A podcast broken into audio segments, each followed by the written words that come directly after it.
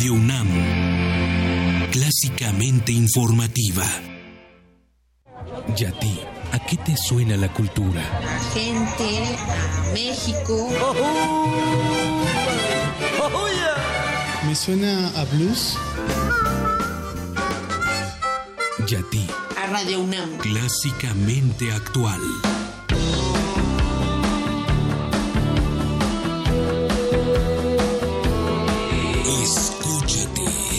XEUN Radio UNAM Radio 96.1 FM. Clásicamente actual. Shakespeare y Cervantes viven cuatro siglos de mitotes, un homenaje a dos grandes de la literatura universal a 400 años de su muerte. La Corrala del Mitote en la UNAM del 1 al 30 de octubre. Más de 40 espectáculos, teatro, música, literatura. Entrada libre, Centro Cultural Universitario, Estacionamiento 3. Para mayores informes, consulta www.teatro.unam.mx. Las mujeres en México corremos el riesgo de ser asesinadas. Vivimos con violencia e impunidad todos los días.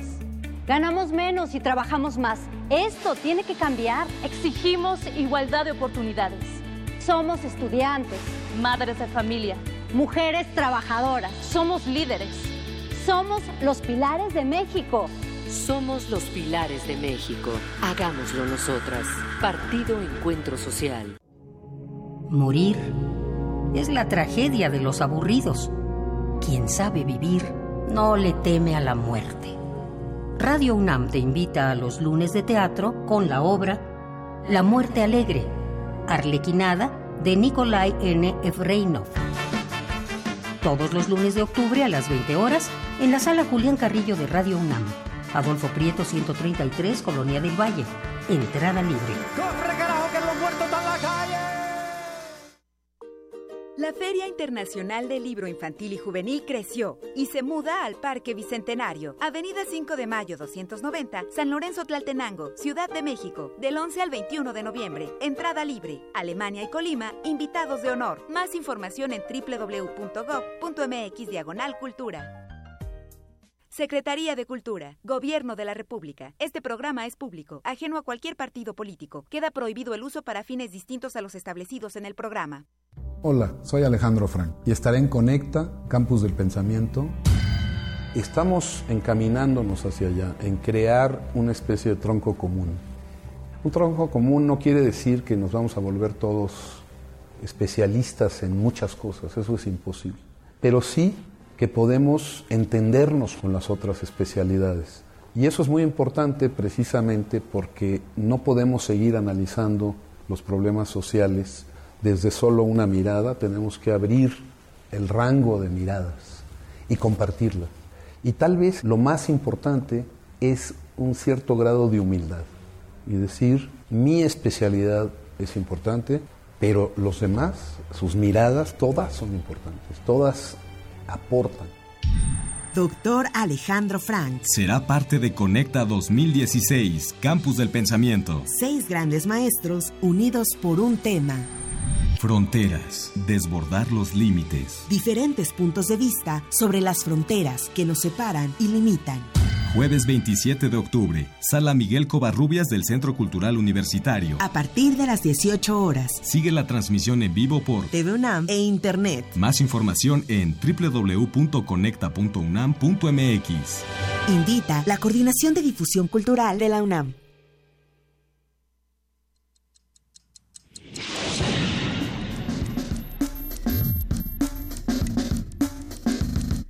Primer movimiento. El mundo desde la universidad.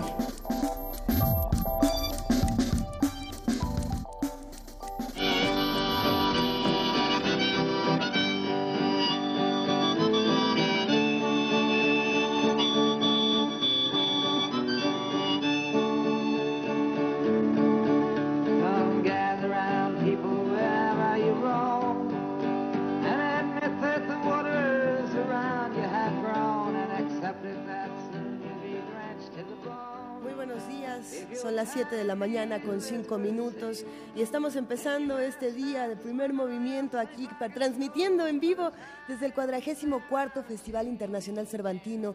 Eh, pero antes de seguir hablando del Cervantino, queridísima Juana Inés de esa, muy buenos días y esto que estamos escuchando solo nos saca una enorme sonrisa.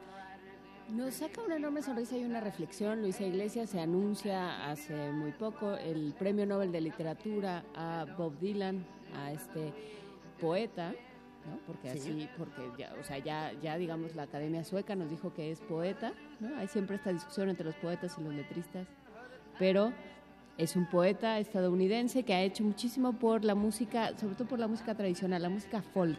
Así es. Y, y que bueno, pues desde hace mucho tiempo estaba dentro de las listas, siempre los eternos este, como era parte de estos eternos finalistas al, Nobel. El que siempre ponen junto a Murakami, digo, para... El que siempre ponen junto a Murakami todavía está por verse qué va a pasar con Murakami. Hay quien está haciendo de esto una lectura política, es, un, es una a lo mejor un guiño a los Estados Unidos, porque bueno, los, los, eh, los, premios Nobel son políticos, no, no creo que tenga sentido pensar otra cosa. A ver, pero en ese, en ese mismo sentido, la canción que estamos escuchando, The Times They Are Changing, precisamente lo que hace es eso. Y sí me parece que si, la, si leyéramos eh, este, esta melodía, esta canción, si, si, le quitáramos toda la música, seguiría siendo un gran poema. Y muy político, y muy político además. Lo platicaremos en nuestro, en nuestro espacio de poesía necesaria el día de hoy. Vamos a ver qué hacemos con Dylan, lo platicaremos.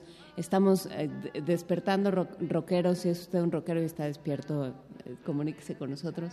Pero si es usted rockero, es probable que no esté despierto porque el día de ayer en la Ciudad de México de Judy, uno de los conciertos más impresionantes, según se dice, porque nosotros estábamos en el Festival Internacional Cervantino, desde donde transmitimos y estamos bastante emocionadas por todas las actividades que tendremos el día de hoy.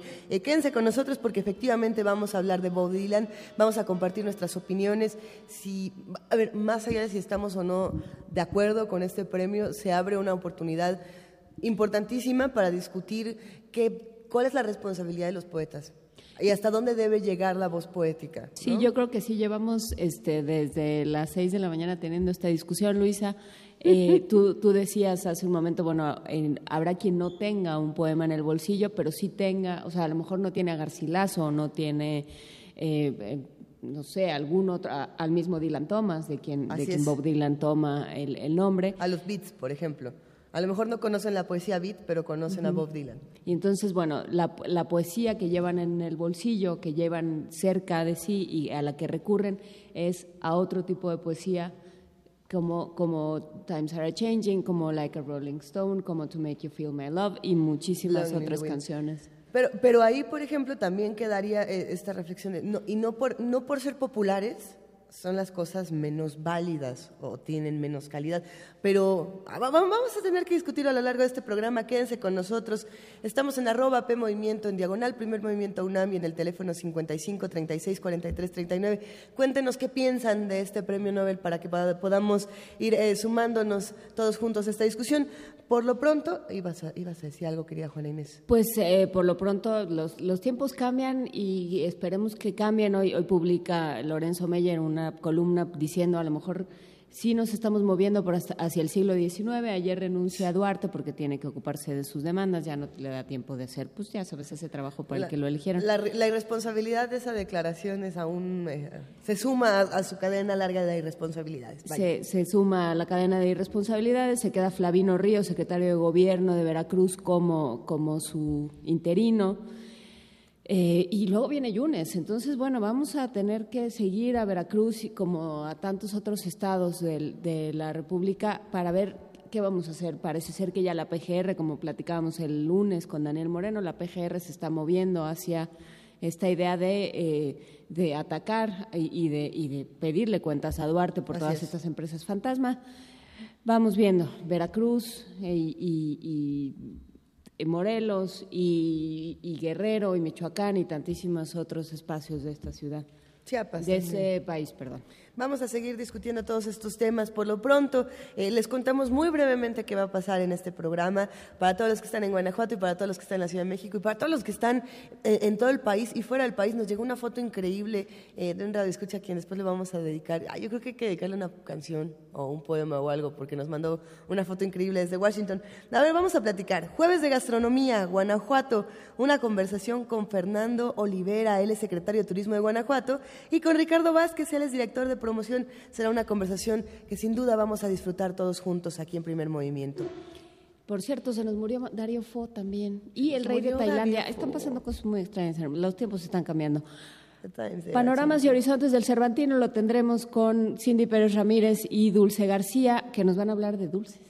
¿De dulces? De dulces. Eh, se fueron. ¿Nos van a traer dulces a la cabina? Mm, no, nos van a traer postales sonoras. ¿Te sirven? Me, gusta decir la cabina, aunque en realidad estemos transmitiendo desde el Teatro Juárez. Si usted escucha esta maravillosa acústica, eh, también vamos a subir algunas imágenes y en un momento probablemente escuchemos las campanas. A ver, contamos también con la participación de la Dirección General de Divulgación de la Ciencia. Vamos a hablar con José Franco, su titular, que precisamente habla sobre los premios Nobel de Física, Química, Medicina, ligado con la Fiesta de las Ciencias y las Humanidades. No dudo que Pepe Franco también vaya a hablar de Bob Dylan, porque él no solamente es científico, sino que también tiene su banda de rock, así que tendrá una opinión muy divertida al respecto. En la participación del Centro Cultural Universitario Tlatelolco de todos los jueves vamos a hablar con Nicola Pianzola. vamos a escuchar más bien una grabación de Nicola Pianzola. Él es fundador y miembro de la compañía Instabili Vaganti y van a presentar la obra Desaparecidos 43 en este espacio del Centro Cultural Universitario Tlatelolco. Tendremos los detalles. En nuestra nota del día, Ópera Bufadero, esta conversación con Everett Vázquez, doctor en composición, eh, que nos trae una muestra de todo lo que se está haciendo en este maravilloso espacio en el que nos han permitido compartir con todos ustedes. En la nota nacional, Bestias y Prodigios, Arreola por Arreola, cómo interpreta Alonso Arreola, compositor, bajista y escritor, a su abuelo Juan José Arreola y cómo, cómo participa con ello en este Festival Cervantino. Tendremos también la participación, como cada semana, del Programa Universitario de Estudios de Género. Vamos a hablar con Ana Buquet, su directora, que habla sobre el libro Conceptos clave en estudios de género. Esta, esta discusión tan importante que a veces se nos olvida. Eh, para, para, tener una discusión interesante y pertinente de género hay que conocer los términos. ¿no? Pero, Sí, hay que ponernos de acuerdo con qué estamos diciendo. En la poesía necesaria vamos a hablar sobre Bob Dylan, Sí, ¿no? ¿Por qué? Y leeremos algo de Bob Dylan. Vamos a leer algo de Bob Dylan, pero es que también estamos pensando en leer eh, algunas de sus influencias, porque podríamos leer a Allen Ginsberg, podríamos leer a Dylan Thomas, podríamos leer a Rambaud, podríamos... Esa es la maravilla de Dylan. Se puso en la boca de todos una, una serie de poetas que a lo mejor no hubiéramos conocido de otra manera. En fin, tenemos nuestra mesa del día, no estoy defendiendo a Dylan. No, no, pues yo creo que la discusión es interesante. Es muy divertido. La mesa del día, como ustedes lo saben porque es jueves, es Mundos Posibles. Vamos a hablar con el doctor Alberto Betancourt, doctor en Historia, profesor de la Facultad de Filosofía y Letras de la UNAM y coordinador del Observatorio del G20 de la misma facultad. Hay que decir que aprovechando una exposición que hay aquí en el Festival Cervantino sobre Gilberto Bosques, vamos a aprovechar para hablar de justamente de qué pasa con Gilberto Bosques como figura central e importantísima de la, de la política exterior mexicana y dónde está hoy digamos en términos metafóricos y, figurados, Gilberto Bosques. Y sobre todo vamos a hablar también de Max Aub, este gran poeta. Ay, Max Aub. Gran poeta, director de Radio UNAM. Narrador, radioasta, maestro. ¿Cómo queremos a Max Aub aquí en Radio UNAM? Se le quiere. Y terminaremos este programa platicando sobre la vigésimo primera Feria Nacional de la Cultura Rural y la trigésimo primera Feria del Libro en la Universidad Autónoma Chapingo. Vamos a platicar con David Delgado para que vayan este, desde hoy hasta el fin de semana a Chapingo a enterarse de lo que están haciendo por allá. Así que los invitamos, querida Juana Inés, queridos radioescuchas, y le mandamos de entrada un, saludo a Benito Taibo, que ustedes saben no se encuentra con nosotros, pero volverá muy pronto. Eh, los invitamos a que se queden de 7 a 10 con nosotros y para ir abriendo este programa vámonos con una nota. Este 13 de octubre se celebra el Día Internacional para la Reducción de Desastres con el lema Vivir para contarlo, concientizando y reduciendo la mortalidad. Nuestra compañera Cristina Godínez nos tiene más información, vamos a escucharla. El Día Internacional para la Reducción de Desastres se conmemora este 13 de octubre y tiene como propósito sensibilizar y alentar los esfuerzos para la consolidación de comunidades y naciones resilientes. es decir, reducir el impacto y aumentar la capacidad para enfrentar y recuperarse de los embates naturales. Este año el lema es Vivir para contarlo, concientizando y reduciendo la mortalidad. El doctor Daniel Rodríguez Velázquez, académico de la Escuela Nacional de Trabajo Social de la UNAM, explica la situación que prevalece en México. En nuestro país tenemos que la mayor parte de los daños humanos, tanto mortalidad como personas lesionadas, para tomarlo como un primer indicador, se concentra sobre todo en las regiones del sur-sureste de nuestro país. Quiere decir que estamos hablando de los estados de Oaxaca, Chiapas, Guerrero, Veracruz, y pues, en menor grado la península de Yucatán, parte de Tabasco, pero también es importante que además de este referente regional tengamos presente lo que son sectores sociales específicos con mayor vulnerabilidad y las comunidades también más vulnerables en cuanto a las personas. Estamos hablando, por supuesto, de mujeres y niños, así como las personas adultas mayores, que de alguna tiene una vulnerabilidad que es producto de la desigualdad social, no solo es por atributos, por la edad o el género. El experto universitario afirmó que hay una reducción en la mortalidad, pero esa tendencia es contraria en materia de vulnerabilidad. Que esto responde a un cambio, digamos, en el patrón de los desastres en México. Se reduce la mortalidad, pero no se está reduciendo la vulnerabilidad de sectores económicamente marginales, eh, en condiciones de desigualdad. Hay pérdida de cultivos, sobre todo en el medio rural. Las políticas de recuperación no contribuyen a que las personas puedan mantenerse en sus regiones y comunidades de origen, o si se quedan, pues viven básicamente de, del asistencialismo oficial en un momento dado, porque no hay posibilidades de recuperación. En ese sentido, puedo señalar que la resiliencia no se ha logrado todavía en nuestro país. Es una tarea pendiente.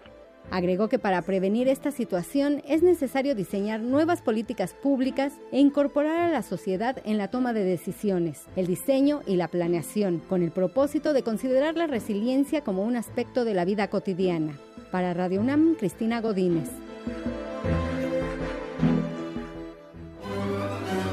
De la locura al idealismo. Primer movimiento en el Festival Cervantino la locura al idealismo a las 7 de la mañana con 17 minutos. Vamos a pasarles una canción, la canción para niños, pero es que justamente estaba pensando en eso, que a mí de niña, las que me ponían en la de Dylan, pero por eso no puedo ser este imparcial. Bueno, sí puedo ser imparcial, pero todo es culpa de mis papás hippies. ¿A ti qué te ponían de niña, Juana Inés?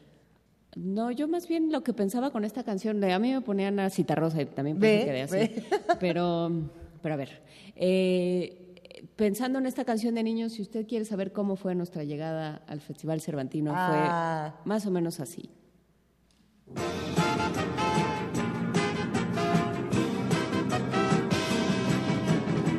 Todos vamos en el auto a pasear. El auto perfecto está. Oiga su motor que hace rum, rum, rum cuando viaja de aquí para allá. Rum, rum, rum, rum, rum, rum, rum, rum. Rum, rum, rum, rum, rum. Ahora todos. Rum, rum, rum, rum, rum, rum, rum, rum. Rum, rum, rum, rum, rum. ¡Ay, qué divertido!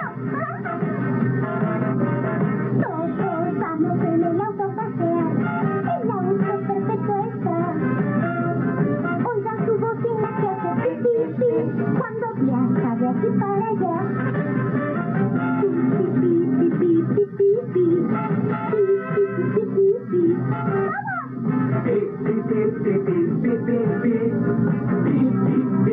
pi, ¡Ay, parece que va a llover! Todos vamos en el auto a pasear, el auto perfecto está. ¡Sí! Los cuando viaja de aquí para allá. Frizz, frizz, frizz, frizz, frizz, frizz, frizz. Frizz, frizz, frizz, frizz, frizz, frizz. Ahora todos. Frizz, frizz, frizz, frizz, frizz, frizz, frizz, frizz. Frizz, frizz, frizz, frizz,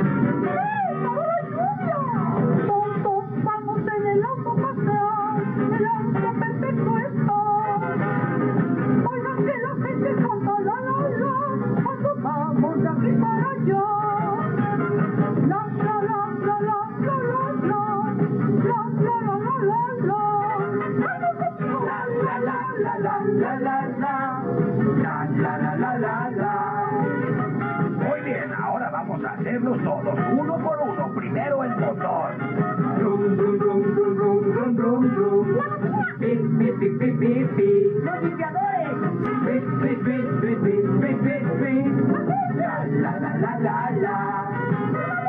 La la la la la la. La la la la la la. Vamos en el pasear. Primer movimiento. Clásicamente diverso.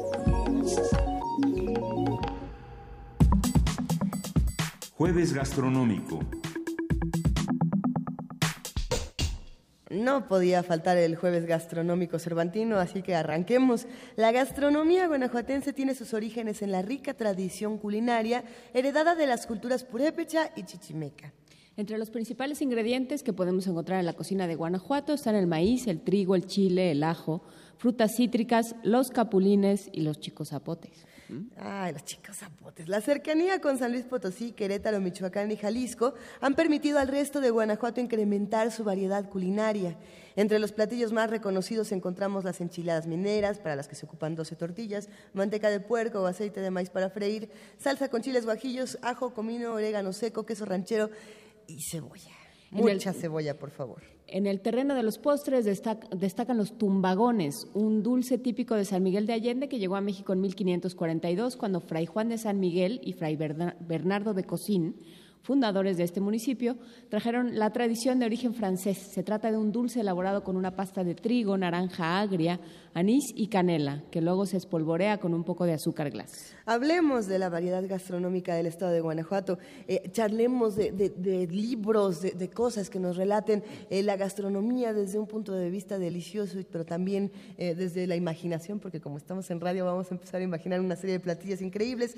Hablemos entonces con Ricardo Vázquez, director de promoción precisamente de la Secretaría de Turismo de Guanajuato. Un gustazo que nos acompañes, querido Ricardo, muy buenos días. Muy buenos días, muy, mu- muchas gracias por la invitación, Juan Inés, Luisa, gracias por abrirnos este espacio eh, matutino, muy temprano, Pues- eh, y aprovechar la mañana, que es cuando todos estamos frescos y antes de desayunar. ¿no? Muy frescos, sin duda frescos es la palabra. Exactamente. frescos, muertos de hambre. ¿Qué se come en Guanajuato? En Guanajuato se come de todo. A De hecho, ver. mira, algo que hemos platicado mucho, que siempre nos gusta compartir con, con- con ustedes, eh, es que en Guanajuato como tal no existe un platillo típico que distinga como tal a todo al Estado. Es una variedad de platillos y que nosotros con este programa gastronómico que inició como una marca gastronómica en Guanajuato, que es Guanajuato sí sabe, Ujú. eh, en 2013 iniciamos con esta marca y es una marca que ha crecido a un programa. Ya nosotros en Guanajuato hemos tenido un rescate de recetas. En el caso de la cocina tradicional, tenemos un programa de desarrollo de cocineras tradicionales. Actualmente en el Estado contamos con más de 70 cocineras y cocineros tradicionales que ellas conocían las recetas que han pasado de generación en generación y que, bueno, nosotros como Secretaría, desde esta política pública, en conjunto con universidades, eh, la sociedad, la misma empresa privada, hemos puesto en valor estas recetas, se han documentado estas recetas, se han capacitado a estas cocineras tradicionales.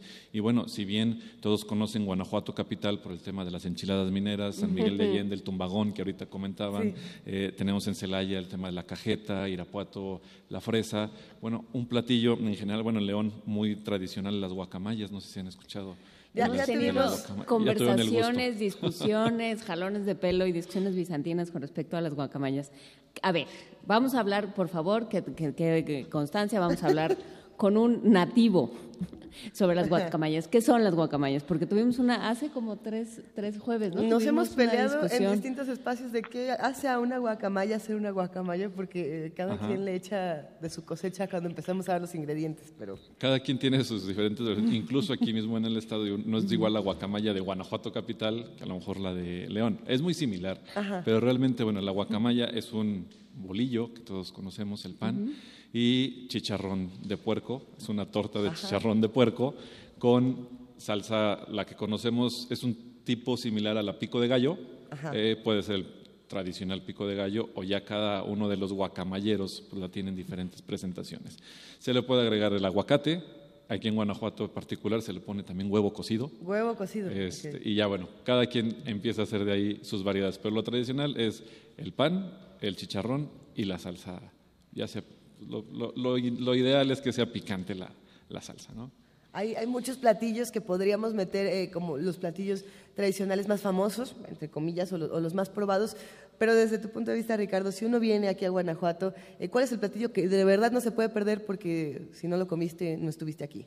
Pues entré en Guanajuato capital, sí son las enchiladas mineras, digo que todos los, los restaurantes en Guanajuato eh, lo ofrecen, incluso hace unas semanas acabamos de tener nuestro segundo festival de la enchilada minera en Guanajuato, donde fueron más de 15 restaurantes Ajá. que estuvieron participando en este festival, un festival eh, que surge desde los empresarios eh, restauranteros eh, de Guanajuato en conjunto con Turismo Municipal, Turismo del, Estado, eh, y lo que buscan es generar la base de la, de la este, enchilada minera, pero bueno, tener ciertas eh, adecuaciones o innovaciones en la presentación de este, de este platillo. Eso era lo que iba a preguntar, porque pueden pasar, o sea, así como se puede poner muy interesante esta, esta versión, esta recreación, también pueden pasar cosas espantosas. Puede haber una, una abstracción de enchilada minera o puede haber este solo espuma. Una reducción espuma de chile guajillo o aire de no sé qué y entonces ya todo se vuelve ya muy extraño. Ya la, la enchilada minera pierde su santo nombre. ¿Cómo, ¿Qué hubo? ¿Qué fue lo más Hubo- excéntrico? hubo de todo. Mira, la verdad es que no, no llegamos al, al tema molecular. Digo, si bien en Guanajuato también se tiene la cocina molecular, cocina de autor, Sí. eh, tenemos restaurantes que lo, que lo hacen y que muchos, bueno, chefs que preparan este tipo de cocina, ellos lo mencionan, que ellos cocinan no para alimentar, sino para emocionar. Eh, pero bueno, en este caso... Y por eso uno va, paga y se pero- queda con hambre. Es la ventaja. pero sale muy emocionado y muy bien vive toda esa experiencia. Yo me eh, emociono solita, gracias. Sin embargo, no, en este caso realmente fue a lo mejor la adecuación en algún eh, diferente tipo de chile, el que se usaba para la, la enchilada minera, las presentaciones que se utilizaban, algunos eh, tipos de, de tortillas eh, que, que podían tener cierta variedad, los quesos, que también va acompañado con estas eh, enchiladas, bueno, van generando ciertas eh, variedades, incluso la producción, eh, platicábamos incluso con, con los estudiantes de las diferentes universidades que son quienes participaron en uno de estos, de estos festivales, donde era más bien el proceso el que ellos adecuaban para dar otro sabor a, a la, a la tradicional enchilada minera, pero sí lo que buscaban era lo que comentabas, no perder esa, esa tradición y ese sabor que la gente busca en estas enchiladas mineras. Vamos a, a seguir esta conversación, Ricardo, pero nos da muchísimo gusto que se sume a esta mesa de manera telefónica. eh, Fernando Olivera, él es secretario de Turismo de Guanajuato. Fernando, qué gusto escucharte. Muy buenos días. ¿Cómo va todo? Muy bien, muy buenos días, un saludo a todos y pues un saludo allá en nuestra tierra, Guanajuato, y qué bueno que están por allá acompañándonos en estas fechas cervantinas. Sabemos, sabemos que, que en esta ocasión eh, no pudiste llegar hasta el Teatro Juárez, pero eh, siempre te agradecemos la oportunidad de charlar contigo. En este momento estamos hablando de los recetarios, estamos hablando de la gastronomía de Guanajuato, eh, de la importancia también de los saberes tradicionales. Y, y todo esto me gustaría preguntarte cómo se vive desde, desde el turismo, es decir, eh, ¿qué, qué- con, qué se lleva, ¿con qué se van los turistas una vez que vienen aquí a Guanajuato y aprenden y, y se aprenden con, con H de todas estas maravillas? Yo creo que el turismo eh, ha venido reforzándose gracias a este reconocimiento de la gastronomía principalmente tradicional. Escuchaba hace unos segundos eh, lo que compartían ustedes acerca de esta descomposición de las recetas eh, hoy en una modernidad que bueno pues todo mundo tiene derecho a innovar o a representar la gastronomía de muchas maneras, pero creo yo que lo más importante claramente es reconocer la gastronomía tradicional. Y ahí Guanajuato ha trabajado muchísimo. Hemos hecho un esfuerzo importante, como ya lo decía Ricardo, en, en animar a estas mujeres hermosas que han sabido heredar eh, de tradición oral sus recetas y que hoy las presentan a todo mundo. El turista va descubriendo diferentes sabores, diferentes olores. Ahorita los escuchaba también con el tema de las guacamayas, pero por ejemplo, México es un país de mil moles y Guanajuato también aporta en ello el mole de nuez en la zona de Jalpa de Cánovas, en Purísima del Rincón, en donde hay una gran cantidad de nogaleras, pero también el mole de piñón rosa, el mole de frutas en la zona minera, en, en las espaldas del Cerro del Cubilete, allá arriba en donde inició la actividad minera hace algunos siglos. Y esto es lo que va la gente descubriendo. Y creo yo que no hay nada más bonito en un viaje que ir descubriendo y llevándote los sabores y los olores, porque al final la interpretación, digamos, arquitectónica, contemplativa de monumentos es, es verdaderamente importante para los destinos culturales como Guanajuato, pero hoy pues en, en, un mundo en el que somos cada vez más inquietos como turistas, en el que queremos eh, aprender un poco más de manera ligera, porque bueno, pues un turista tampoco se quiere sentar a estudiar, pero sí quiere aprender en el camino y ahí es en donde la gastronomía para nosotros está siendo importante. La creación de circuitos, de rutas turísticas, el recorrido hoy que tenemos a través del circuito del vino, el recorrido que tenemos en la ruta del tequila o del mezcal, en donde ambas, eh, ambos destilados son denominación de origen en Guanajuato, van sorprendiendo a todos nuestros turistas. Muy bien. A ver, mole de piñón rosa y mole de frutas, ¿a qué saben? Más dulces, por supuesto, aunque tienen una combinación como todos los moles de ciertos chiles, eh, empiezan a tener pues este tipo de sabores más dulces, pero tiene mucho que ver y así y así debe de ser la cocina tradicional con los ingredientes que había a la mano. Y yo creo que eso es lo que nosotros estamos trabajando mucho en Guanajuato, tratando de conservar esos ingredientes originales. Y sabe al Piñón Rosa, pues sabe a estas montañas cercanas a Guanajuato, muy cerca de ustedes, en la Sierra de Santa Rosa, hay mucho pino piñonero y con ello es con lo que se hacía el mole. Bueno, pues eh, había menos cacao, menos chocolate en esta región centro semidesértica del país y esto era lo que tenían de insumos para darle el color, pero también para darle los sabores eh, en, los moles, en, el, en la sierra, allá por la zona de las minas, en Mineral de la Luz, en Sangre de Cristo, pues no se tenía muchas veces otros ingredientes con que trabajar más que los árboles frutales. Y bueno, pues son lo que se trabajaba también a nivel, eh, en, ese, en esa época conventual, pues eh, los diferentes sabores y los moles que se iban preparando para toda la gente. Entonces, eh, creo yo que es fundamental reconocer en esta gastronomía estos platillos o más bien estos ingredientes regionales, lo decía bien Ricardo, nosotros eh, no hemos eh, posicionado un platillo en específico claramente en Guanajuato, pero hay una tradición en el cerdo muy importante, una tradición en los productos o los frutos de las cactáceas como el joconostle o el garambullo o la biznaga, que son fundamentales desde las salsas, salsas picantes, los caldos, pero también los postres y las nieves. Entonces, eh, es por ello que para nosotros es muy importante esta conservación también de los, eh, los valles de cactáceas o los valles de órganos en la zona norte del estado, porque si no, perdemos la mitad de nuestras recetas. Y a ver qué pasa con la biznaga. La biznaga es un, es una, eh, es un tema que nos tiene preocupados, ¿no? ¿Está en peligro de extinción? Ricardo. Ricardo. ¿No? Ricardo. ¿Quién de los dos? Fernando, ¿Quién de los dos? ¿Quiere, quiere hablar de la biznaga? Ricardo y me quedé callado. no, Fernando, cuéntanos, Fernando. Eh, mira, la biznaga en efecto es eh, una cactácea que se encuentra en peligro de extinción, que está eh, hoy protegida, eh, está en veda, y bueno, pues lo único que hacemos nosotros es esa recolección silvestre eh, por parte de nuestros cocineras, de nuestras y nuestros cocineros tradicionales, y lo único que, que, que extraen es el fruto. Eh, ese fruto eh, eh, con el que se hace eh, una serie de platillos, principalmente postres, es ese eh, fruto dulce y se trata de conservar. La verdad es que en las comunidades en el norte del estado se le tiene un gran respeto a la biznaga y pues además eh, florece pocas veces en el año y esa flor, ese fruto es el que nosotros utilizamos para nuestras recetas.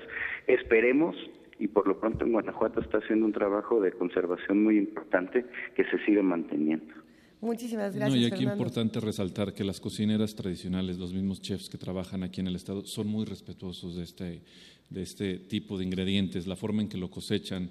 Eh, platicábamos también a veces con las cocineras cómo ellas hacen esta cosecha del, o sea, saben que a fin de cuentas son sus insumos, entonces Claro. ellas mismas son conscientes, ellos mismos son conscientes que a fin de cuentas son pues parte de sus insumos de trabajo para ellos poder ofrecer esta gastronomía a, tanto a los guanajuatenses como a los visitantes. Por supuesto, Ricardo, y ahí eh, podríamos ir entrando a los temas de los saberes eh, tradicionales de Guanajuato y de cómo se están cuidando, que era lo que tú mencionabas precisamente al principio de esta conversación. No solamente en la parte de la receta, sino toda esta parte que a lo mejor no se cuenta en los libros y que han, ustedes se han encargado de documentar y de, y de poner en otros espacios, lo cual a mí me parece importantísimo. Es una labor que no muchos eh, toman en cuenta cuando, cuando van a comer o cuando escriben sobre gastronomía, de dónde viene, a dónde van todos estos productos. Eh, cuando llegaste aquí a la mesa, Ricardo, nos pusiste este libro aquí maravilloso y dijimos, ¿de qué, de qué es? ¿De qué va? Para los que nos están escuchando y a- a- haciendo un ejercicio de imaginación, el recetario del Quijote de Felipe y Marta Jiménez García Moreno, eh, lo vamos a, a subir a nuestras redes sociales para que puedan verlo. Pero ¿de qué se trata? ¿Qué es lo que tenemos aquí entre manos? Mira, el recetario del Quijote es un material que se trabajó en conjunto con Canal 22, Ajá. eh, donde lo que buscan es eh, justo parte ahorita de que tenemos nuestro festival cervantino, adicional tenemos nuestro cervantino, segundo festival cervantino gastronómico durante esta, este, este periodo eh, del, del cervantino del 7 al 29 de octubre, eh, donde tenemos eh, cerca de 15 establecimientos que ofrecen diferentes platillos eh, en base a la cocina española, que este año eh, es España el país invitado, y del estado de Jalisco tenemos chefs. eh, de hecho, acabamos de tener a chefs de Castilla de la Mancha, chefs y reposteros este fin de semana. Y bueno, la intención es durante este Festival Cervantino Gastronómico compartir esta fusión entre España, Guanajuato, donde cocinan los chefs eh, residentes de cada establecimiento con los chefs invitados de cada del país o del estado o del estado invitado. Y en particular el recetario del Quijote, el fin de semana pasado se, se- tuvo esta presentación de este recetario donde también en base a los 400 años que estamos ahorita del fallecimiento de Cervantes, se busca el poner ciertas recetas donde, bueno, se menciona o se dice, bueno, se puede encontrar en los escritos de Miguel de Cervantes mucho eh, tema en cuanto a gastronomía, ingredientes, eh, en algunas ocasiones con cierto humor. Y bueno, lo que se busca es tener este recetario ya documentado y bueno, pues a, disposición de, pues de, de las personas conocer un poco más de estas recetas. Lo, lo vamos a poder eh, conseguir en, en diferentes espacios porque queremos, queremos leerlo y queremos acercarnos a este No, recetario. deja tú, queremos comernos todo. Queremos...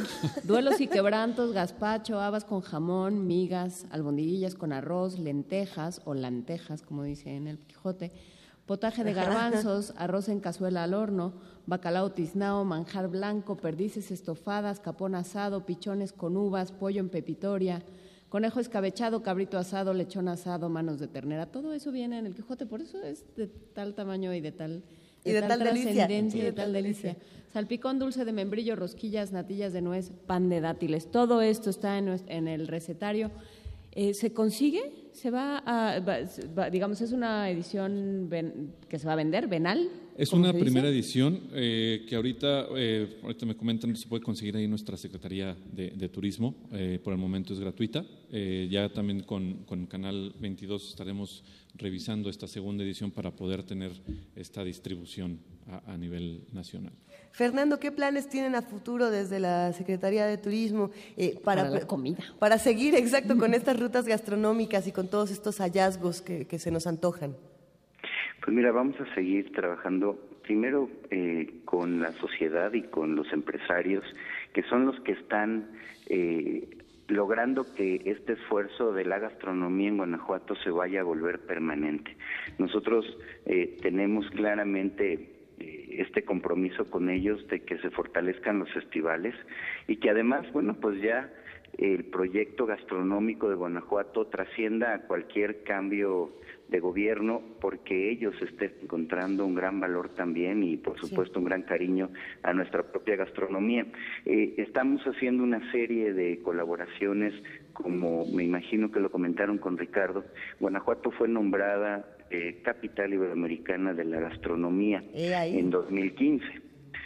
Ese trabajo lo seguimos haciendo tanto con la Academia Iberoamericana de, Gastronom- de Gastronomía como con la Real Academia de Gastronomía Española. Y bueno, pues hoy Mérida en Extremadura es la capital iberoamericana en 2016, Córdoba fue la capital iberoamericana en 2015 y con estos eh, destinos hermanos en España también seremos eh, ciudad hermana con Buenos Aires en el 17, que ya ha sido nombrada capital iberoamericana en el 17, y estaremos eh, internacionalizando la gastronomía mexicana a través también de esta academia.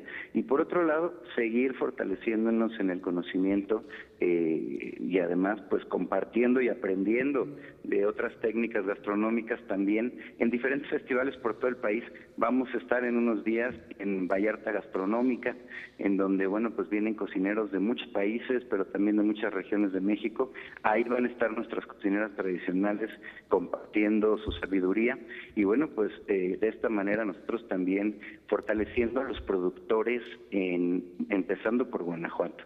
Hoy hay un trabajo muy importante en un compromiso que tenemos restauranteros, hoteleros, porque poco a poco se vaya eh, incrementando la presencia de productos convertidos en recetas, pero también de productos elaborados ya eh, en envasados, en encurtidos, en diferentes modalidades que se vendan en los hoteles y en los restaurantes, así como nuestros destilados, nuestros vinos, nuestros licores, para que lo primero que exista en Guanajuato sea ese compromiso de seguirnos fortaleciendo como una cadena productiva.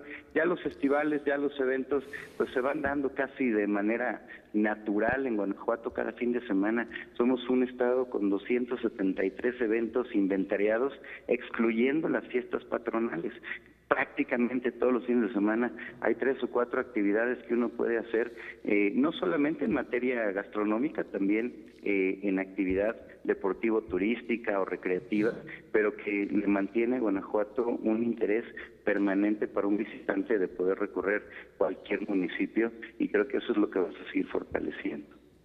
Muy bien, Fernando Olivera, como ven, está muy despierto a estas horas de la mañana, muy despierto y habla muy de corridito.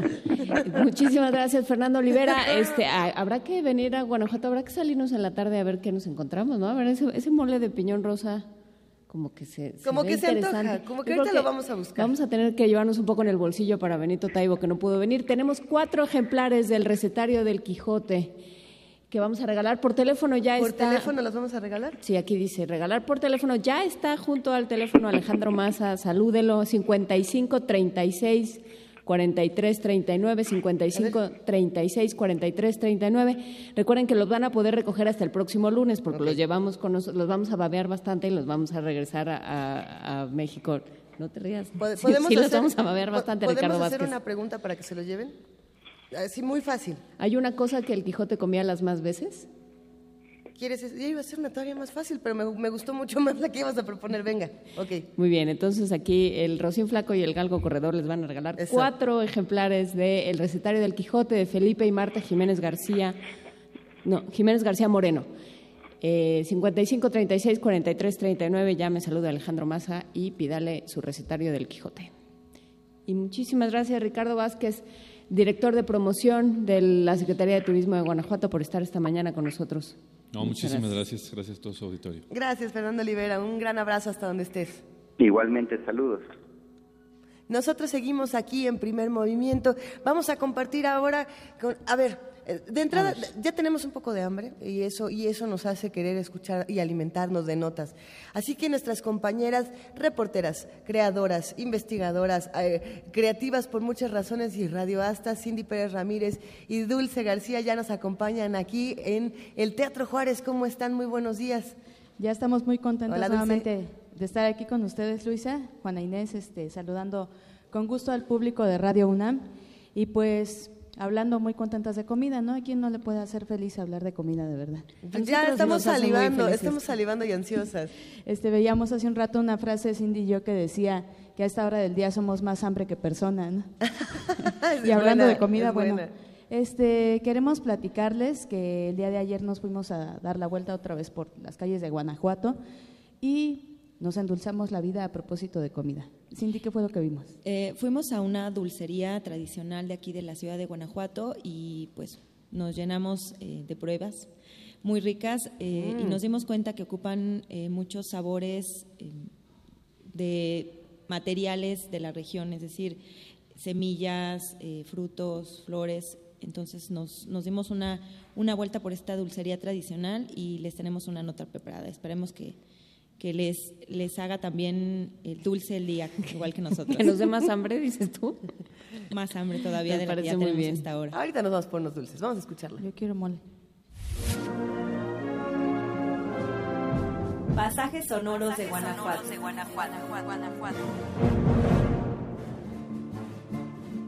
Oh Dulcinea del Toboso, día de mi noche, gloria de mi pena, norte de mis caminos, estrella de mi ventura, así el cielo te la dé buena en cuanto acertares a pedirle, que consideres el lugar y el estado a que tu ausencia me ha conducido, y que con buen término correspondas al que mi fe se la debe. Fragmento del ingenioso Hidalgo Don Quijote de la Mancha, capítulo 25.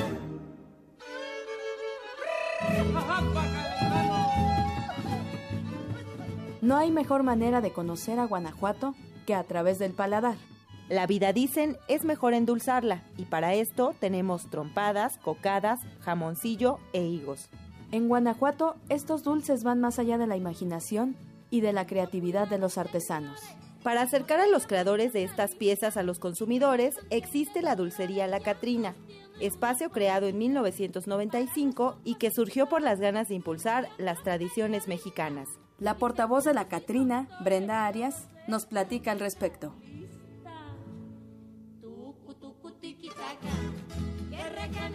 Lo que quisimos nosotros es darle un lugar digno al dulce mexicano y a la artesanía mexicana, porque era muy como, eso sí, no vas a grandes cadenas de marcas de ropa y todo eso y no regateas. Es artesanal, lleva un proceso, lleva una tradición, toda una historia de familia, de años que se han transmitido. Dale el verdadero valor que tiene el dulce mexicano y la artesanía mexicana. Y ese, ese valor de promocionar también, el impulsar el dulce mexicano, darle otra forma y que todo el país, todo el mundo lo conozca como en verdad es el dulce mexicano.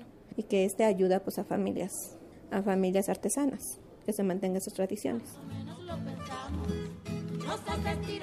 El lugar nos lleva desde la acidez de los dulces de tamarindo hasta el delicado sabor de los jamoncillos, o el repique de los borrachitos, los preferidos de la casa, el licor de nuez de macadamia y el rollo de frutos secos. Entonces el 30% de dulces de Guanajuato, de todo el estado, lo tenemos aquí. Aquí de Guanajuato capital tenemos lo que es la charamusca y la trompada. Eh, de Irapuato tenemos las fresas cristalizadas, de Celaya la cajeta, como tipo corralejo, para allá tenemos lo que es el que sería como la crema de agave, el rollo de jaral de progreso, unas gomitas de unos productores, unas paletas. Ahora estamos hablando casi un 60% es turista que viene a la ciudad de Guanajuato y el otro es, tan, es local regional, o sea, estamos de León, San Miguel y eso. De ellos, pues como la, el gran porcentaje es turista, lo que viene buscando es el dulce guanajuatense. La muerte no enseña el cobre.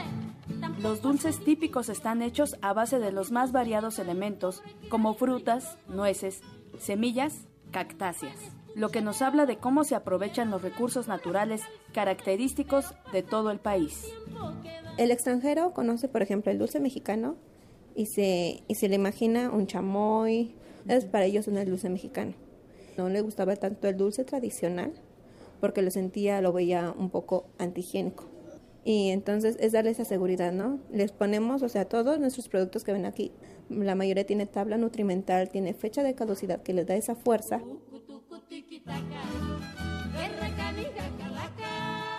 En el Festival Internacional Cervantino de Guanajuato no solo nos deleitamos con sinfonías musicales, sino también con sinfonías de sabores. Para Radio UNAM, Dulce García y Cindy Pérez Ramírez.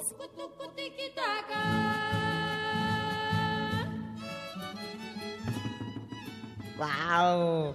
Excelente. Sí, pues ya escuchamos cómo es necesario darle valor ¿no? al dulce tradicional de México. Y este y sobre todo que ayer se atracaron de dulces las dos, ¿verdad? Sí, un por eso, poquito, por un eso poco. a las 5 de la mañana se escuchaban eh, pasos Ruidos siniestros, en el hotel. Sí, no, estaban- no era el- la cantidad de azúcar que, que ingerimos todo el día, entonces anduvimos muy activas. Los dulces de leche, dulces de piñón, dijeron. Piñón de nuez, eh, tienen calaveras también, tienen paletas de este dulce conocido como chupirul, de, de colores que Que se prácticamente... te puede ir un diente Pero y es no te das cuenta, ¿eh? Cindy, Dulce, nos Pero escribieron... feliz sin dientes. Nos Una escribieron- sonrisa sin dientes. No puede.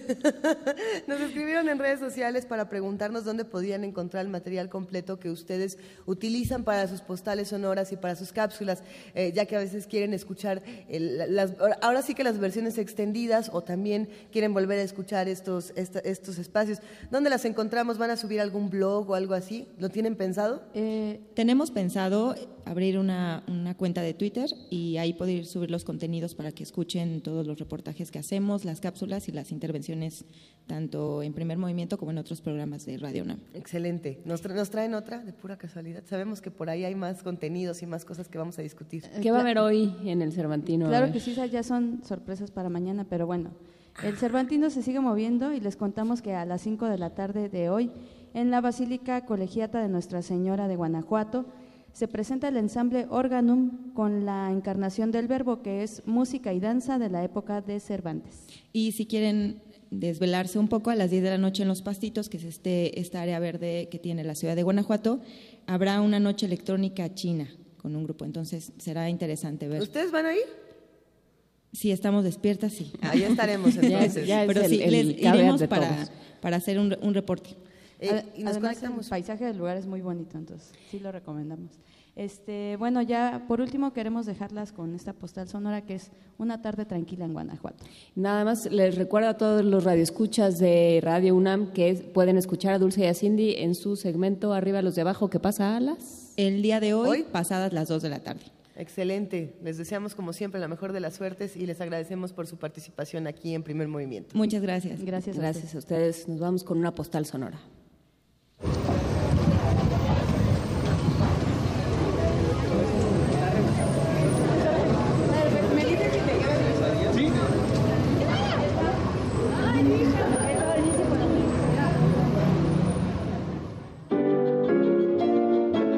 Locura al idealismo. Primer Movimiento y el Festival Cervantino festejan 400 años de Cervantes. Son las 7 de la mañana en este momento con 51 minutos y queremos agradecer a todos los que se han conectado a arroba P Movimiento y nos han dejado sus opiniones sobre Dylan y sobre todos los temas que estamos discutiendo, también sobre gastronomía. Eh, por ahí hay opiniones de lo más encontradas. Este, se está poniendo muy buena la discusión en Twitter, Juana Inés. Sí se está poniendo buena porque es, es la discusión que pues, la misma que teníamos a las 6 de la mañana.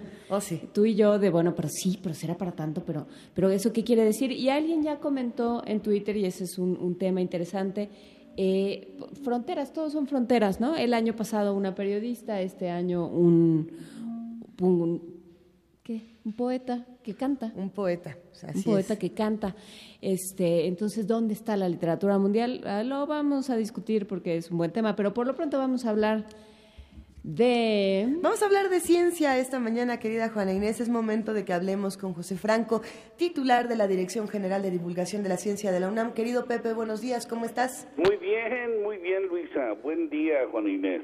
Buen día, Pepe Franco. A ver, yo- los premios Nobel, pero Sí, los hombre, que te yo tocan a ti. también me amanecí mirando que le dieron el premio de literatura a Bob Dylan, lo cual es efectivamente sorprendente. Y bueno, me imagino que ustedes ya han discutido este punto y, y ya tienen muchos comentarios al respecto, pero yo como rocanrolero, pues digo, me siento, me siento muy halagado que uno de los ídolos de los 60 este, haya sido reconocido por por con este premio, aunque claro no es tra- eh, no es literatura en el sentido tradicional, ¿no? Pero ya nada es nada en el sentido tradicional. Y también ídolos de los 80, por decirlo así, y de los 90 ganaron los premios Nobel de Ciencia este año, ¿no, Pepe? Así es, este, digo los los, los trabajos eh, eh, son trabajos que se desarrollaron algunos desde desde los 60 se empezaron a incubar eh, y luego se desarrollaron en los 80 y los 90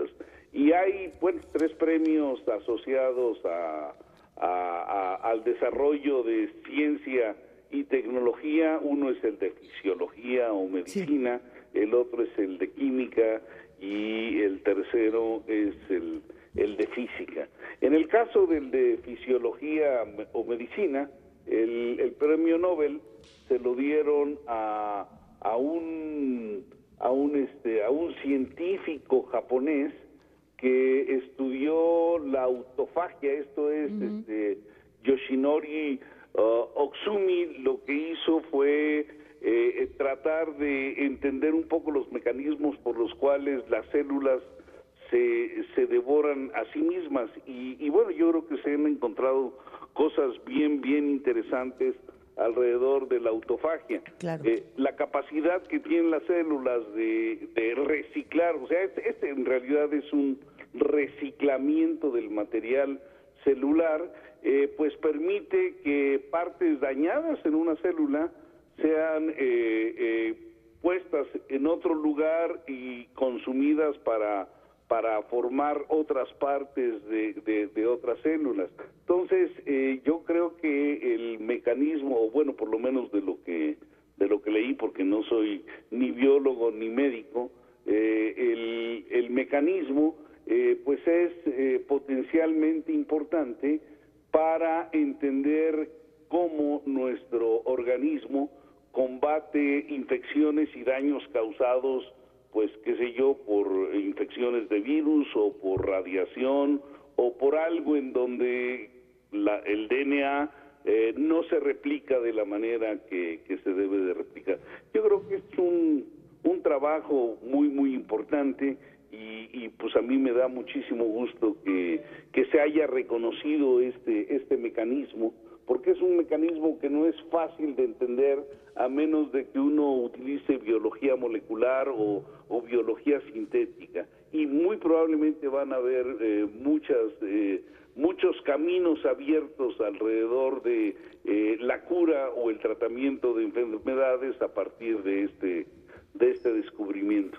En el caso, en el caso de química, eh, esto se lo dieron a, a- a tres a tres personas que han estado trabajando en la creación de robots moleculares. O sea, lo, lo que han hecho es utilizar eh, el- las propiedades que tienen las moléculas para generar eh, máquinas a nivel básicamente molecular. El, el, el tema es un tema es un tema fascinante porque permite el utilizar o más bien conociendo las propiedades de eh, ciertas moléculas permite utilizar esas propiedades para generar moléculas que hacen cosas que uno quiere como como cualquier robotito. Y y, y de hecho hay hay cosas que son este que son muy muy interesantes. Hay un un, un, un carrito molecular que uno puede ver cómo se mueve en, en, en, en una superficie simplemente cambiando algunas propiedades del medio. Y lo que lo que han estado haciendo es utilizar las propiedades de las moléculas ante qué sé yo por ejemplo cambios de acidez en un en, en un sistema para producir transiciones o, o movimientos eh, de las moléculas que, que les permitan hacer un trabajo un trabajo es- específico. Y esto pues ya es un, un tema en donde es muy difícil ver cuál es la diferencia entre ciencia y, tecnolo- y tecnología porque esto es eh, es básicamente hacer nanomáquinas que puedan realizar eh, cosas específicas. Y una de las posibles aplicaciones es que eh, eh, estas pequeñas maquinitas eh, nanoscópicas puedan llevar eh, medicamentos a, a lugares muy muy específicos dentro dentro de un sistema biológico. Y si puedes hacer eso y llevas veneno a células cancerosas pues podrías en principio eh, combatir el cáncer. O dotar de de, cosas que algunas células no, no llegan a tener y generan enfermedades y con eso eh, curar eh, algunos tipos de enfermedades. Entonces, eh, la química, o sea, los robots químicos son ya un- un- una, una realidad y, y yo creo que después de, de- de el empuje que va a tener esta área eh, debido al premio Nobel, pues ya no se va a ver tanto como como una cosa chistosa e interesante que era como antes se veía y ahora se, se le va a dar un empuje muy muy fuerte a, a- a este tipo de trabajos, ¿no? Y bueno, finalmente el más eh, el más difícil de, de explicar el, el, el- el premio que quizá es un poquito más eh, más complicado de, de- de Pepe. dar al público. Oye, Pepe, pero no sé si oyes las campanas de la catedral. No, ¿qué Pues a lo lejos suenan las campanas de, bueno, no de la catedral, del templo de la compañía, y eso dice que ya nos vamos a tener que ir. Ah, Pero más bien pues, invítanos, invítanos a la fiesta de las ciencias y las humanidades. Va, bueno, vamos a tener fiesta de ciencias y humanidades la semana entrante, entonces están todos invitados. Ahí estaremos, querido Pepe, y la próxima semana queremos la segunda parte de tu participación, porque Bueno, sí, estábamos de- aquí muy Y clavados el tema, con el tema este de dónde está la frontera entre ciencia y tecnología es como dónde, hasta dónde llegan las canciones y empieza la poesía. Es todo un tema, Pepe Franco, y que, que me interesa platicarlo contigo para ver de qué vamos a comer los científicos y de qué vamos a comer los literatos. Exactamente. Bueno, pues les mando un abrazo cariñosísimo. Igualmente, Gracias, querido Pepe Franco, Pepe, igualmente. saludos desde Guanajuato. Vamos a una nota, Luisa. Así es, en este momento nos vamos a la siguiente nota. En la UNAM se está desarrollando una red de hidrometeorología, ah, ¿verdad? Para determinar por qué la región monzonal es desértica, pero con la lluvia se convierte en una selva tropical. Los detalles de todo esto los tiene nuestro compañero Isaí Morales. Vamos a escucharlo y regresamos a la segunda hora de primer movimiento. Científicos del Centro de Ciencias de la Atmósfera y del Instituto de Geofísica de la dirigen el desarrollo de una red hidrometeorológica en Sonora para entender la región monzonal, que tiene la particularidad de ser desértico, pero en temporada de lluvia se convierte en unas semanas casi en una selva tropical. David Adams, investigador del Centro de Ciencias de la Atmósfera y líder del proyecto, explicó en qué consiste el sistema hidrometeorológico. Es una propuesta que hemos hecho entre varias instituciones. Tiene varios objetivos. La idea es tratar de entender de dónde vienen los flujos de vapor que entran en esa región en el verano, lo que llamamos el monzón, y qué tan importante, por ejemplo, es la contribución de la evapotranspiración local de plantas del suelo versus lo que viene del océano y viene de otras partes del, del continente. En el proyecto participan el Instituto de la Universidad de California para México y los Estados Unidos, el CONACYT, el Centro de Investigaciones Científica y de Educación Superior de Ensenada y las universidades de Sonora y las autónomas de Baja California y Sinaloa. Además, las universidades estadounidenses de California, la Estatal de Arizona, la de Washington y la University Corporation for Atmospheric Research. Pensando en Sonora, hay mucha agricultura, hay mucho cambio de, de uso de suelo. Eso tiene un efecto en la producción de lluvias. Esa es una cuestión muy importante para los agricultores de esa región. Entonces, lo que a mí me interesaría es, es ver si podemos con esta nueva red tratar de estimar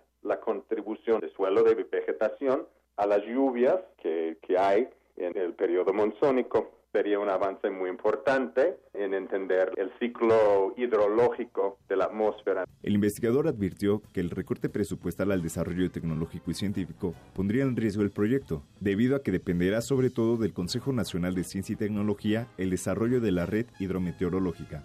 Para Radio UNAM, Isai Morales. Primer movimiento. Clásicamente Universitario.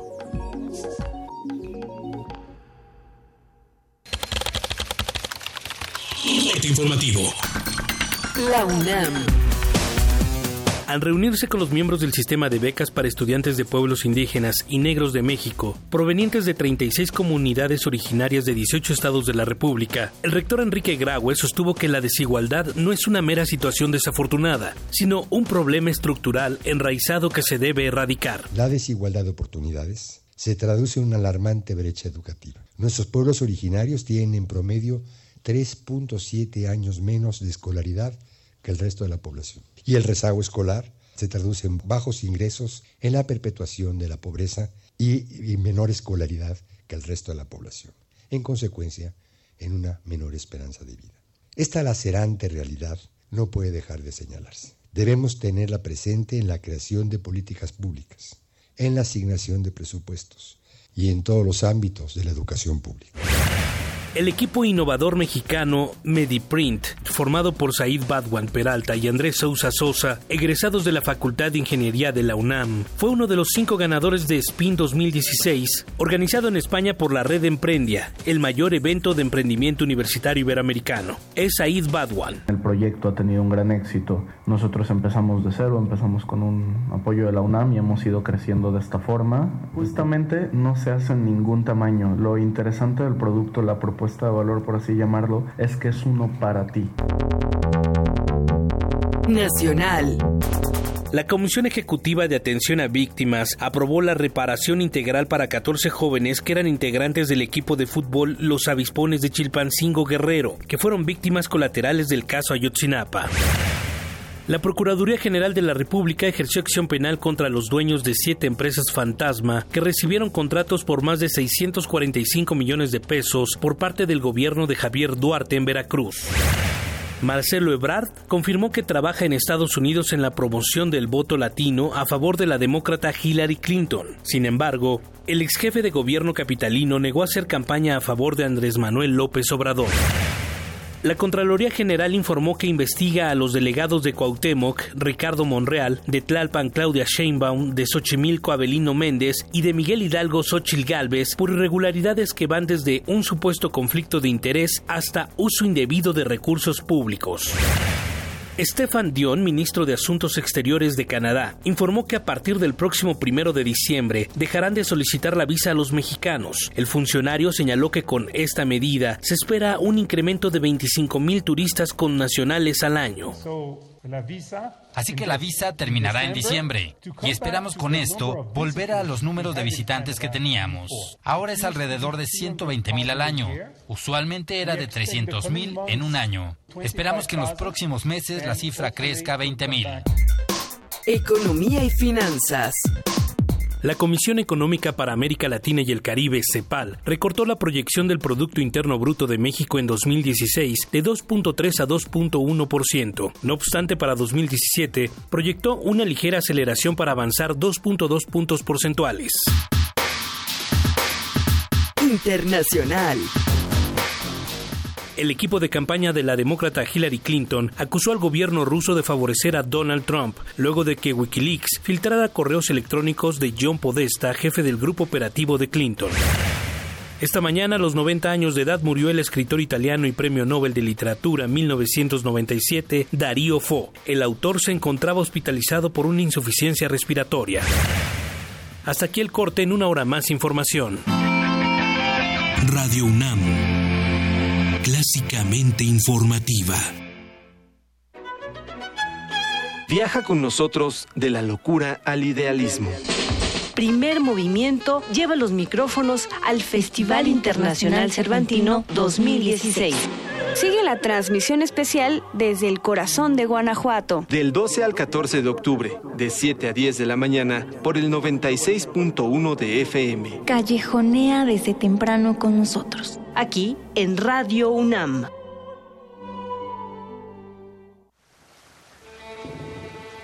Malevo camina en Buenos Aires, llega al cafetín y llora su desgracia. Yo no elegí mi vida, reclama el flaco, mientras bebe el trago suicida. Séptimo Festival de Tango Enrique Santos Discépolo, el profeta del tango.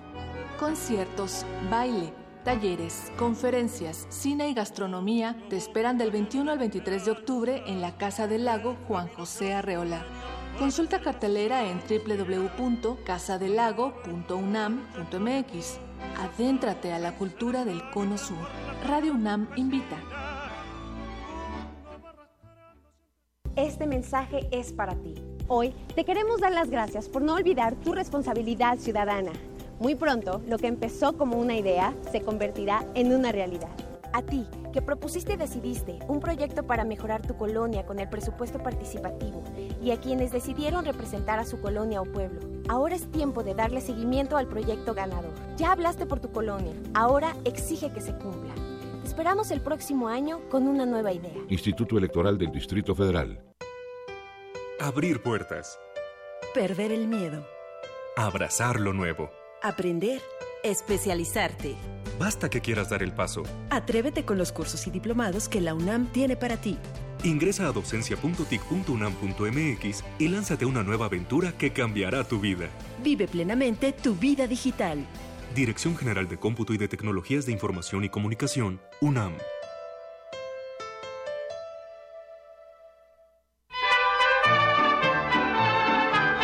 Celebramos un año contigo.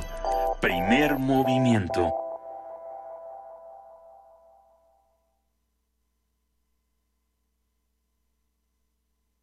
Estamos un año con ustedes, estamos celebrando el cuadragésimo cuarto Festival Internacional Cervantino, del cual nos da un gustazo tremendo poder compartir con ustedes desde el Teatro Juárez. Eh, mandamos un gran abrazo a todos los organizadores de este festival que nos han dado todas las facilidades y todos los espacios posibles para que podamos difundir todos juntos la cultura, para que hagamos un ejercicio del conocimiento.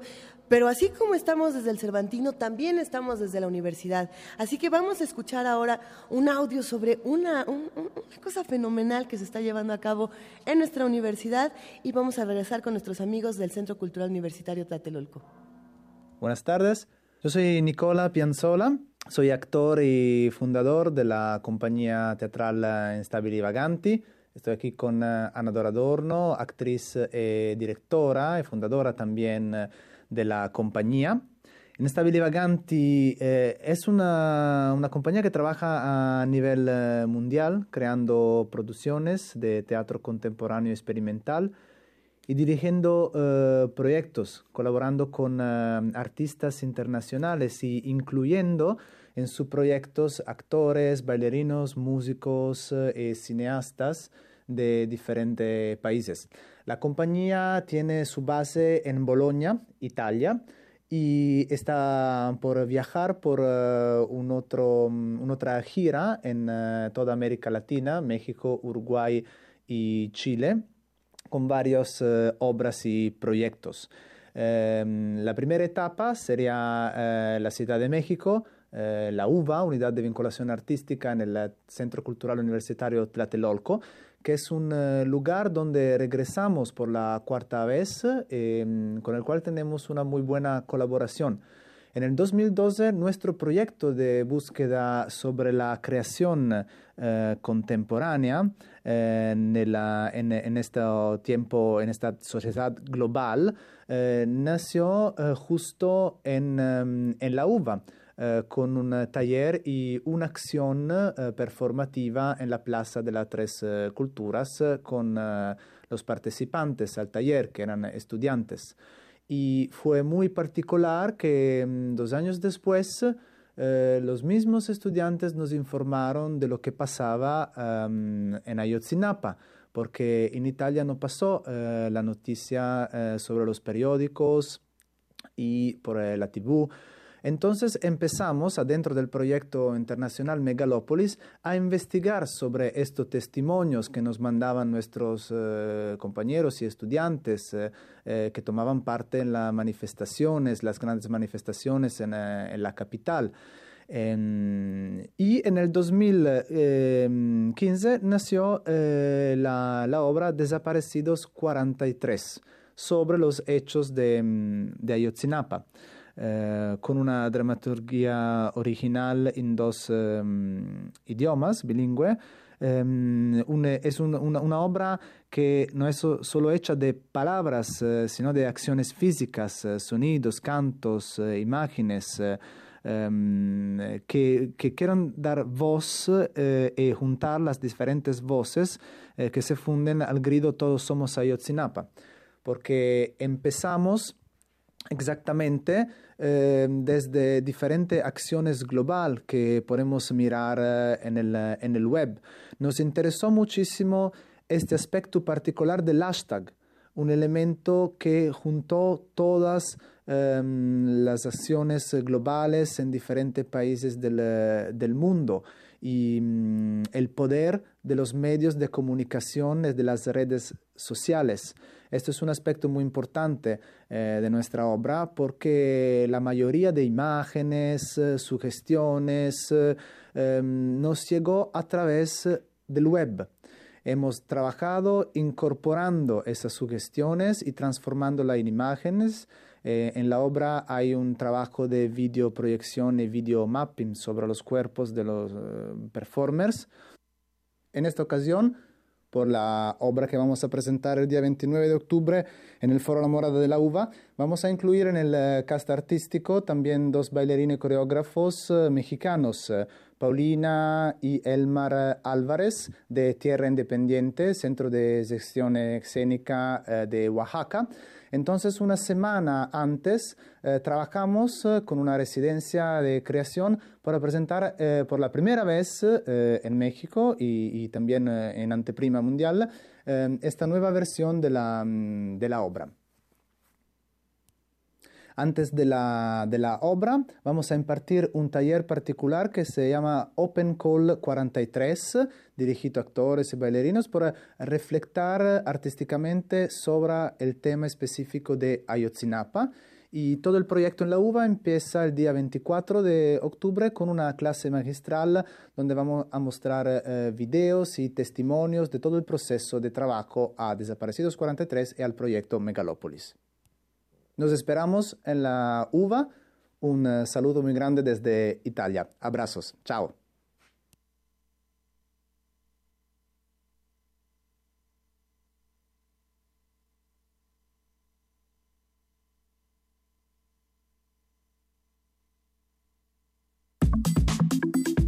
Nota del día.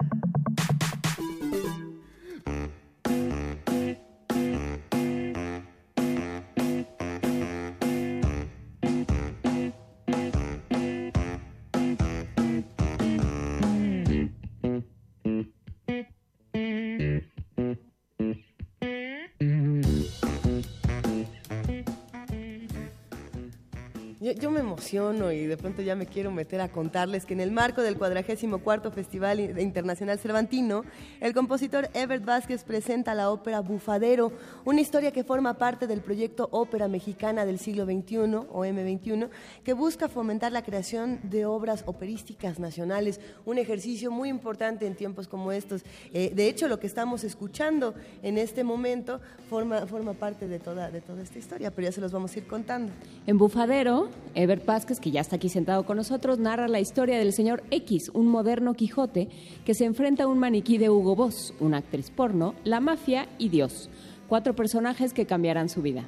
Eh, no, no estoy segura, pero aquí hay una copiadora que también hace de las suyas. a ver, ya, lo, vamos a ir platicando. Es que ustedes no lo saben, pero Everty está aquí con nosotros, haciendo uso de una nutrida variedad musical que incluye el jazz, el ragtime y elementos de Wagner. Ebert Vázquez hace ah, elementos de Wagner y, un poco de morfín, pero a ver, eh, ¿qué está pasando ahí? Ebert Vázquez hace gala de su experiencia como compositor musical para replantear el panorama musical. Sus composiciones han recorrido el mundo y han sido grabadas por el Cuarteto Arditi y el ensamble, el ensamble Nomad de Tokio, entre otras reconocidas agrupaciones. Hoy está aquí Ebert Vázquez, a quien ya lo vamos a dejar hablar porque está desesperado por, porque nada más, nada más hablamos de él y no le, no le dejamos meter una palabra ni de canto, diría mi mamá. Ha obtenido varios premios, tiene un doctorado en composición por parte de la Universidad de la Columbia Británica en Canadá tiene una beca de la John Simon, John Simon Guggenheim Memorial Foundation y cuatro del Sistema Nacional de Creadores de, Arte y además es un curioso y un entusiasta a estas horas de la mañana. Buenos días, Ebert, ¿cómo estás? Muy buenos días, muchísimas gracias por la invitación. Muy contento ¿no? de que Bufadero ahora venga a Guanajuato después de un estreno en el, dentro del marco del Foro Internacional de Música Nueva en el Centro Nacional de las Artes hace unos pocos días. ¿Cómo, cómo les fue en este primer estreno y qué pasa cuando vienen hasta el Festival Internacional Cervantino? ¿Cómo, cómo hacen contraste estos dos momentos? Bien, nos fue muy bien, eh, tomando en cuenta que yo creo que, que, la ópera es polémica, inevitablemente polémica. Como tiene que ser. Sí, y, y bueno, ahora eh, veremos qué tal el Cervantino con el cambio de escenario, sobre todo de disposiciones eh, escénicas de los cantantes, etcétera, que hablaba yo con Alberto Villarreal, el, director de escena de, de, Bufadero, y me decía que es como reconstruir la ópera, ¿no? Eh, como si yo tuviera que cambiar de intérpretes en cada, en cada espacio en el que se presenta. Así es el cambio de escena, ¿no? de, dramático, de importante. Si no me equivoco, Alberto Villarreal en este momento está metido en muchísimos proyectos de, de postdramaturgia. como muchísimos problemas. No, bueno, mm. supongo que la dramaturgia siempre representa muchos problemas, y más cuando la mezclas con diferentes disciplinas artísticas. Pero en el caso precisamente de Alberto Villarreal, creo que él tiene una idea muy diferente de cómo se hace eh, la puesta en escena, de cómo, de cómo montamos este tipo de cosas. Y por eso me parece muy interesante esto que mencionas, de, que realmente que estamos cambiando eh, de visión por entero cuando estamos montando ahora en el Festival claro.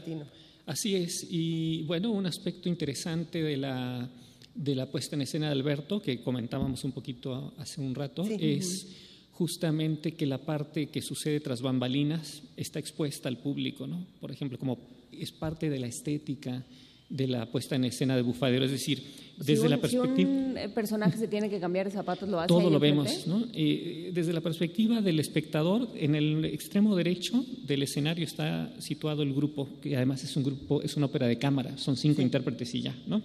Flauta, que cambia flauta en sol con un solo intérprete, violín, cello, contrabajo y piano, y ya. E- Eso es como un objeto escénico que está situado en el lado derecho. En el centro tenemos la- el desarrollo escénico en sí y a la izquierda todo lo que sucedería normalmente tras bambalinas, de manera que el público puede eh, concentrarse en cualquiera de esos elementos en el momento que desee. En lo personal, a mí la parte escénica me llama tanto como público que realmente no me muevo mucho hacia los dos costados, pero he sabido de gente que en el estreno en la Ciudad de México la semana pasada, pues eh, aprovechaba esta disposición escénica para concentrarse en los tres elementos. Pero además, lo que estás contando aquí es un metarrelato, es una historia Mm. dentro de una historia, Sí. dentro de otra historia, eh, eh, como una suerte de domo eh, narrativo con diferentes disciplinas artísticas. Eh, sue- Suena, se antoja muchísimo, pero para entender, eh, ya tenemos el, digamos, el, el escenario, ya Claro. tenemos eh, visto esto. ¿De qué va Bufadero para que podamos poner en Sí. nuestra imaginación el movimiento a todo el escenario? Sí, Bufadero es como, a mi, a mi forma de ver, como el viaje iniciático de un antihéroe. ¿no? Un Quijote. Sí, eh, tiene muchos paralelos con Don Quijote en ese sentido, pero también, por ejemplo, con el universo de David Lynch en Wild at Heart. No sé si conocen la, la película. Una de Eh, nuestras favoritas. ok, aquí en eh, un poco eh, X, que es el, el personaje principal de Bufadero, Sí. y Sasha, que es la actriz porno de la que se enamora, podrían ser Don Quijote y Dulcinea, Dulcinea Co- Como Sailor y Lula. o, co- o como Sailor y Lula, tal vez más Sailor y Lula, ¿no? Y, y es que el universo de, de- de David Lynch es muy cercano a, a- también a, Luis Sayón, el dramaturgo. Sí. Eh, lo platicamos mucho durante la- el desarrollo del libreto, porque lo padre de habernos visto involucrados en este proyecto es que Luis comenzó a trabajar en el libreto y a mostrarme avances, cómo iban saliendo, y pudimos compartir toda esa etapa ¿no? Eh, de, la creación del libreto. No fue algo que me fue dado ya, eh, sino en, en lo cual pude no colaborar, porque no colaboré, pero estar al tanto de todos los detalles y, y comentarlo con él en el proceso creativo, lo cual fue fantástico. Hay una eh, escena de David Lynch, eh, si me permiten mencionarla brevemente, porque siento que abona mucho esta conversación. Y, y no es de Wild at Heart, pero es de Mulholland Drive. Sin embargo, es una de estas escenas que se repiten en en cada una de, de- de sus películas. Él tiene estas escenas que, digamos, eh, son cíclicas. Claro. Y en esta escena están dos personas en un café que en realidad no pertenece a ninguna de las películas. Es como un fragmento en Mulholland Drive que uno no entiende muy bien a bien por qué está ahí Claro. de estas tesis precisamente de David Lynch. Y, y están dos personas en un café y una le dice a la otra, es que tuve una pesadilla espantosa donde a la vuelta de este diner donde estamos desayunando hay, hay una persona horrible, hay un monstruo que me está observando. Y el otro le dice, no, no, a ver, es un sueño, no, pu- no, no, es, no es realidad, es ficción. Vamos a salir en este momento del diner, vamos a llegar a ese lugar donde dices que está el monstruo y vas a ver que no está ahí porque fue un sueño. Eh, salen del diner, dan la vuelta y cuando llegan al, al callejón, efectivamente ahí está la criatura y se miran a los ojos. Y creo, y muchos creemos que lo que intentaba David Lynch expresar en toda su obra, y que me parece que también se está haciendo en Bufadero, es que la ficción transgrede a la realidad de una manera impresionante. Es- no importa si nos, en- si nos encontramos en un relato dentro del relato, Claro. dentro del relato, eh, yo te estoy transgrediendo como espectador y, y no estamos en un terreno de ficción. La dramaturgia posmoderna es mucho eso. Y te estoy interpelando, parece ser, ¿no? Te estoy, te Te estoy estoy viendo. poniendo la realidad frente a los ojos para que no te puedas escapar. Un poco eso es la idea también de quitar las bambalinas, ¿no? No, no Claro. hay, no sí. hay esta, esta fantasía de los actores desaparecen y aparecen cambiados de vestuario o, o- o aparece otra escenografía, sino todo está ahí y no te puedes vista. escapar. como ver el anda- andamiaje completo, ¿no? De- sí, y, y la llamó Luis justamente ópera onírica, ¿no? Entonces, esta idea de los sueños que se entretejen con la realidad está en el corazón mismo de Bufadero, ¿no? Pero entonces X, el personaje principal, es un burócrata alienado, como muchos, y en la primera escena lo vemos sacando copias. La idea de la fotocopiadora se vuelve central desde el inicio, ¿no? Como, también como aparato de captura, como, como especie de, de yugo eh, eh, social. ¿no? Y, y tiene problemas con la fotocopiadora, se descompone y, y de repente agarra un extinguidor y la comienza a rociar. En, en la, en el libreto original la destruye y, Alberto lo cambia a, una especie de rocía con el extinguidor que además se vuelve un símbolo fálico a la, en varias escenas de la, de la ópera. siempre que es utilizado tiene esa parte esa, esa imagen, ¿no? un poco esa representación. Y en ese momento que destruye la fotocopiadora, como que se libera y comienza su, su periplo, ¿no? comienza realmente su viaje iniciático. Ahora, nadie dice que lo vaya a llevar a buen fin, ¿no? Eh, porque finalmente es un antihéroe y bueno. Pero y le suceden muchas cosas extrañas. Se encuentra con este maniquí con traje de Hugo Boss que lo incita a ser un hombre, dejar de ser un ajolote y, y, así, ¿no? Entonces, eh, en fin, no quiero adelantar muchos elementos porque creo que es mejor que el público los vaya descubriendo eh, directamente en la escena, ¿no? Pero sí es divertido. Yo pienso que Bufadero es una ópera bufa, justamente. Yo ayer que, que, hacía la escaleta y veía que eras eh, doctor en composición, yo pensaba, bueno, ¿cómo serán esas clases? ¿Cómo es ser doctor en composición? ¿Cómo es el proceso? Sí, bueno, eh, es simplemente una cuestión de llevar los estudios más allá, ¿no? Eh, sí. soy maestro universitario, ¿no? Y, la parte de, la enseñanza de la composición siempre es una cuestión apasionante, ¿no? Pero pues un doctor en composición es simplemente un compositor que ha estudiado un poco más y que le interesa la enseñanza, ¿no? ¿Y, cómo funciona? Digamos, a ti te, eh, dan este libreto de Luis Ayón y te dicen, adelante, ponle llévalo, conviértelo en una ópera. ¿Qué pasó? ¿Cómo fue? Sí, es un libreto muy dinámico. Eh, se nota que está trabajado por un eh, dramaturgo, eso me encantó. Y entonces comenzó a detonar muchas ideas en mí, ¿no? Y la sucesión intensa. dices, está trabajado por un dramaturgo. ¿Por quién podría estar, estar hecho? Bueno, podría. Yo eh, trabajé anteriormente con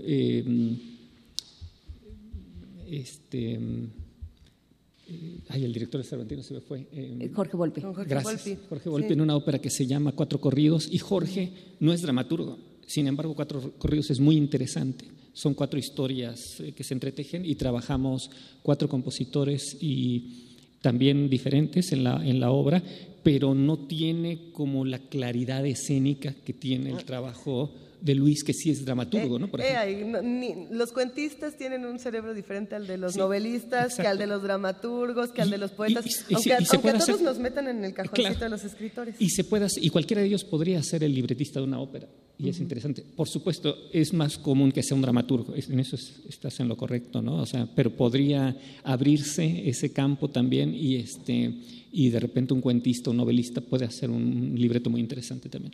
Sin embargo, en el de Luis Ayón... tiene la de Santana que es rarísima. En el de Luis Ayón la escena está como muy incluida en el libreto mismo, ¿no? Y eso es fantástico. Entonces a mí me detonó muchas ideas, sobre todo una música muy ecléctica.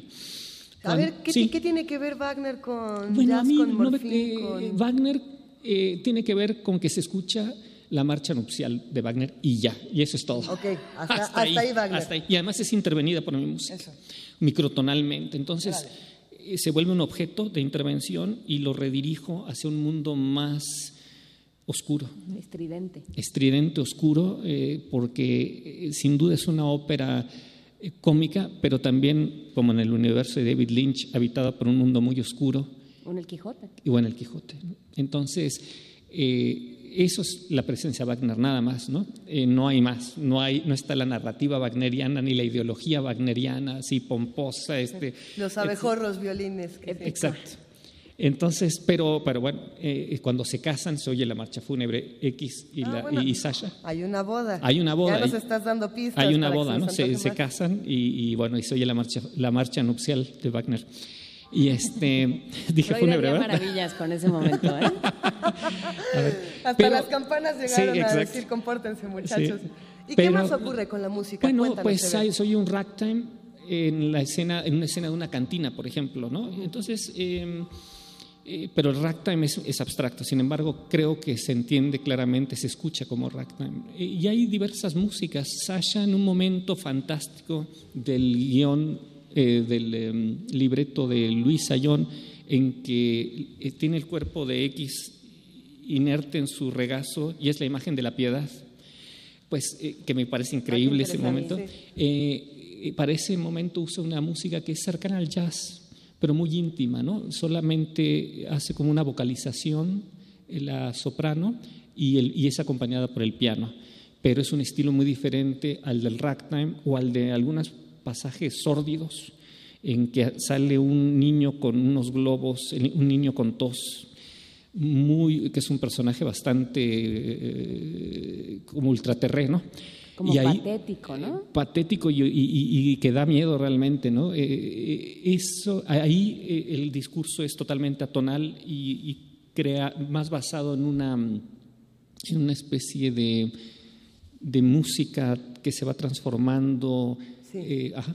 Ah, me, pregunto, ah, mientras nos estás contando todos estos elementos, eh, me llegó por supuesto a la mente la palabra lynchiano, ya que hablamos mucho en Lynch. Y son muy pocos los que se han ganado este tipo de... que su nombre o que su apellido se vuelva eh, un adjetivo, un calificativo, como kafkiano, como lynchiano, como cervantino. Eh, ¿Qué entonces hace a, esta obra, a esta representación, a esta ópera, que sea eh, bufaderiana, si es que podemos hacerlo de esa manera. Eh, sí, eh, no lo sé, porque primero habría que definir bufadero. y, ¿no? y, este, y ahí yo tengo mis dudas. Sería bueno que Luis hubiera estado aquí también, ¿no? Porque una bufadora es este fenómeno que se da en cuevas que están situadas al, lado del mar. Pues, sí, entra el agua a presión por una por la cueva y sale eh, en un chorro eh, por un eh, agujero que está situado en la parte superior. ¿no? Eso me, contacta, me conecta con Bufadero también porque es como si el personaje principal de repente no pudiera más de toda la tensión que tiene acumulada en esa vida anodina que padece cotidianamente y de repente explotara como, como este chorro a presión en la primera escena cuando rompe, decide destruir la fotocopiadora y saliera expelido hacia la trama totalmente increíble de, la ópera. ¿no? Eh, pienso que por ahí Bufadero tiene que ver con, o sea, se puede definir de esa manera. ¿no? Ahora, ¿qué es Bufadero? Es, sí, un, eh, una ópera divertida, digamos, eh, una ópera cómica, oscura al mismo tiempo. Pienso yo que podría ser la ópera bufa, un poco la idea de la ópera bufa para el siglo XXI, como es el Gran Macabro de Ligeti, por ejemplo. Si estableciéramos un símil con otra ópera, a mí me gusta mucho el modelo del Gran Macabro, porque el Gran Macabro es también sórdido, al mismo tiempo profundo, y al mismo tiempo establece una crítica de la sociedad actual muy fuerte. ¿no? Yo creo que en Bufadero esos elementos también están, ¿no? me parece. En, este día en que muere Darío Fo, o bueno, deja, de, deja de existir en el mundo como persona y, existe como autor, es, es un momento para, para, recordar que el humor sirve, sirve para mostrar lo más horrendo, los, los andamios. Y, los engranajes del mundo y para decir ahí están y no hay manera de escapar. Por supuesto, no, no, debemos de confundir el humor con la trivialidad, ¿no?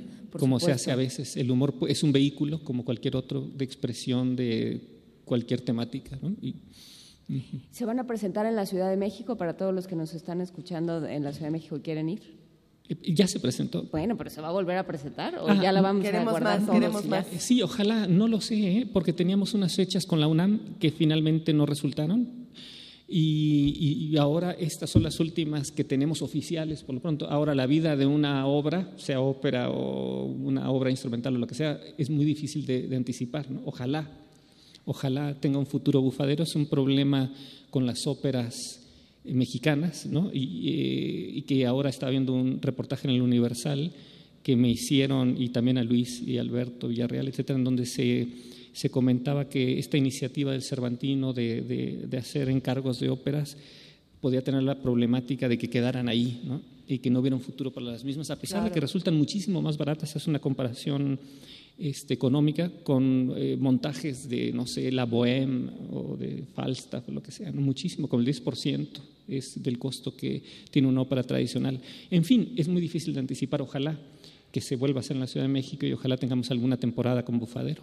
Esperemos que así sea, pero por lo pronto para los que nos están escuchando aquí en Guanajuato y que tienen la oportunidad de compartir en el Festival Internacional Cervantino, la presentación es el día de hoy en el Estudio de la Ópera. A ver, esto, esto es teatro principal, sí. Vázquez, Bufadero, Estudio de la Ópera, teatro principal a las 6 de la tarde. Sí. Hoy y mañana a las 6 de la tarde. Eh, estamos claros de que va a haber muchísima gente, así que invitamos a todos a que lleguen eh, probablemente media horita antes, quizá un poco más, para que no se pierdan del espectáculo, porque eh, va, a ser sin duda muy emocionante. queremos, queremos despedirte, Bert Vázquez, y agradecerte muchísimo por esta charla. pero a ver, queremos cerrar con una canción tuya, pero háblanos, por favor, con una pieza tuya. Háblanos de, de qué vamos a escuchar. El Jardín del Pasaje Púrpura es una pieza para flauta y guitarra. Eh, que compuse hace varios años, eh, que grabó Salvador Torre y Gonzalo Salazar, dos personas, dos intérpretes con los que he trabajado mucho a lo largo de mi carrera, y eh, es, establece un discurso muy dinámico entre los dos instrumentos, muy puntillista, y, y que, digamos, tiene una parte central más tranquila, eh, que sirve como de, contraste, ¿no? Eh, pensando en esta idea de los jardines, que está también muy, presente en la música de Takemitsu, un compositor que me gusta mucho, eh, compuse esta pieza hace unos cuantos años. ¿sí? Pues el Jardín Púrpura, del Jardín del Pasaje Púrpura de Ebert Vázquez, muchísimas gracias. A ver si nos damos una vuelta por bufadero, ¿no? en la tarde. O si hacemos un bufadero aquí en primer movimiento. Gracias, Ebert. Al contrario, muchísimas gracias. Muchas gracias.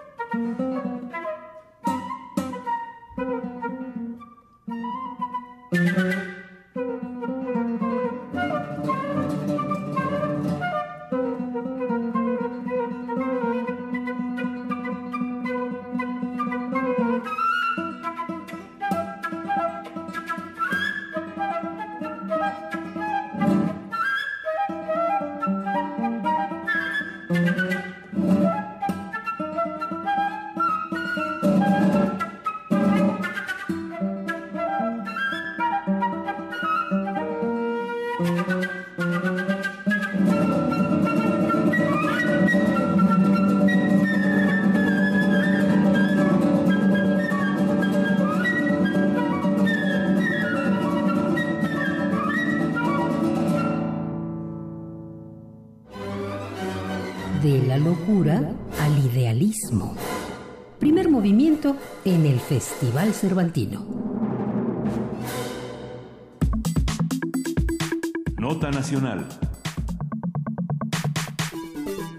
Compositor, bajista y escritor Alonso Arreola presenta un espectáculo que rescata fragmentos del bestiario de Juan José Arreola, precisamente. Con elementos visuales y sonoros, Alonso Arreola crea este proyecto para homenajear el trabajo de su abuelo y para ello reúne el trabajo de varios artistas, entre ellos la cantante de jazz Iraida Noriega, eh, la banda Trocker, la lectura de Jaime López y Fernando Rivera Calderón, además de la colaboración, digo por si fuera poco, de Arturo López Pío, quien contribuye con aspectos cinematográficos en la recuperación de esta obra de la literatura mexicana. O sea que Alonso Arreola va a tener una opinión sobre Bob Dylan y su, y su novel. Yo creo que sí. Digo, pensando, por ejemplo, en Jaime López y Fernando Rivera Calderón, pues Yo creo que va un poco por ahí. Bestias y prodigios, Arreola por Arreola, se presentará en el Auditorio General de la Universidad de Guanajuato este jueves, hoy a las 8 de la noche, y vamos a platicar qué es Arreola por Arreola, qué es un bestiario, qué es un prodigio y cómo y cómo podemos distinguir entre los dos. Buenos días, Alonso Arreola, muchísimas gracias por platicar con nosotros. ¿Qué tal? Buenos días, gracias por la invitación a platicar. Eh, la saludo desde esta mañana guanajatense como, como siempre, un gusto, Alonso, escucharte. A ver, tú nos vas a decir por dónde le vas a querer entrar esta mañana. Empezamos con los bestiarios, empezamos con Arreola por Arreola, empezamos con Dylan, empezamos con, con la selección. Cuéntanos, por favor. Tú di con qué quieres empezar. Pues mira, mmm, yo diría algo rápido con respecto a lo de Bob Dylan. Desde luego que mm, eh, es una sorpresa grata por un lado, porque desde luego pues estamos hablando de un individuo que, igual que Leonard Cohen y otros tantos, se elevó la canción eh, a un nivel literario realmente importante. Eso emociona, eh, además por lo que significa su carrera como testigo de muy diferentes tiempos, no solo de la historia americana, ¿no? sino también de pues de la juventud del mundo entero. Eh, sin embargo, no puedo dejar de sentir también un, un, tengo un sentimiento encontrado porque las academias de pronto se sienten en la enorme necesidad de conectarse con audiencias más jóvenes o audiencias distintas, por lo menos. ¿Con la banda, dices tú? Pues, por decirlo de alguna manera, con la banda global. y, y de pronto hacen ciertas concesiones que que también pueden resultar un tanto peligrosas porque el momento en el que tú le entregas un premio Nobel de Literatura a alguien como Bob Dylan, también lo que estás diciendo es que eh, alrededor del mundo no había otro escritor que lo mereciera. Y desde luego eso es un tanto peligroso, sobre todo en momentos como los que pasa el mundo eh, ahora, ¿no? Con con tanta necesidad de discursos inteligentes y profundos para, para la pacificación, ¿no? para la reflexión eh, del hombre en movimiento, cruzando fronteras. Eh, entonces, no sé, desde luego también Dylan ha hecho eso, vaya, ¿no? Pero como que todavía tengo que asimilar un poco en el estómago y en el corazón la noticia porque desde luego me da gusto, pero por otro lado, híjole, no sé, no sé si, si realmente un premio Nobel de Literatura debía haber caído en, sus manos, ¿no? Eh, sí, oh, eh, y esa es eh, la reacción, por ejemplo, en Twitter, que yo, yo comparto tu, tu reacción, Alonso Arreola, porque sí, o sea, sí dices, entiendo por qué, pero híjole, no sé. Y así así están muchos en, en Twitter. Seguimos todavía no tomado, no le he tomado el pulso a Twitter todavía, pero me da gusto oír un poco lo que dices, porque creo que la reacción inmediata, impulsiva, es como la de una sonrisa, ¿no?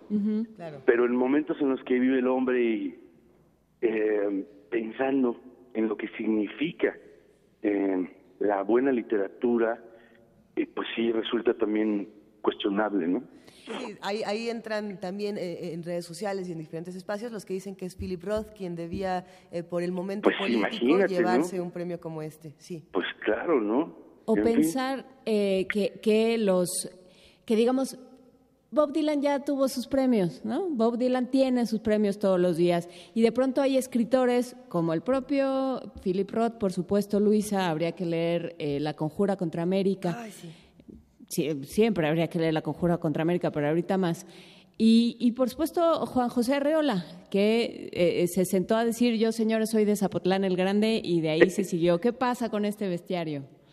Bueno, pues mira, es un, es un, eh, ahora sí que un trabajo maravilloso que me ha dejado muchas cosas porque inicialmente fue una comisión de la Secretaría de Cultura del Estado de Jalisco para clausurar el festival Festa, la Feria de las Artes de, de Jalisco, hace dos años y medio. Y ellos me comisionaron con carta abierta una obra que homenajeara a mi abuelo. Eh, me, me, dijeron, bueno, aquí está la fecha, está el teatro degollado, haz lo que quieras, ¿no? Y pues ahora sí que son oportunidades que no se pueden dejar pasar.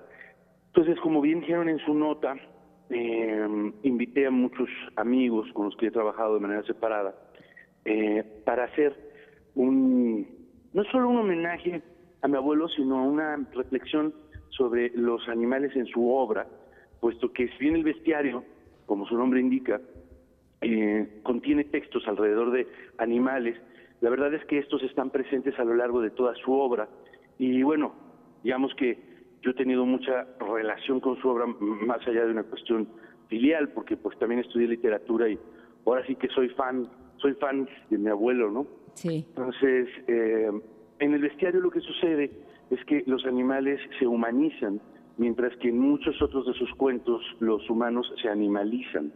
Entonces hice una selección en ambos sentidos y unos textos le pedí a Iraida Noriega que los musicalizara en vivo con intervenciones sonoras, con loops, con efectos.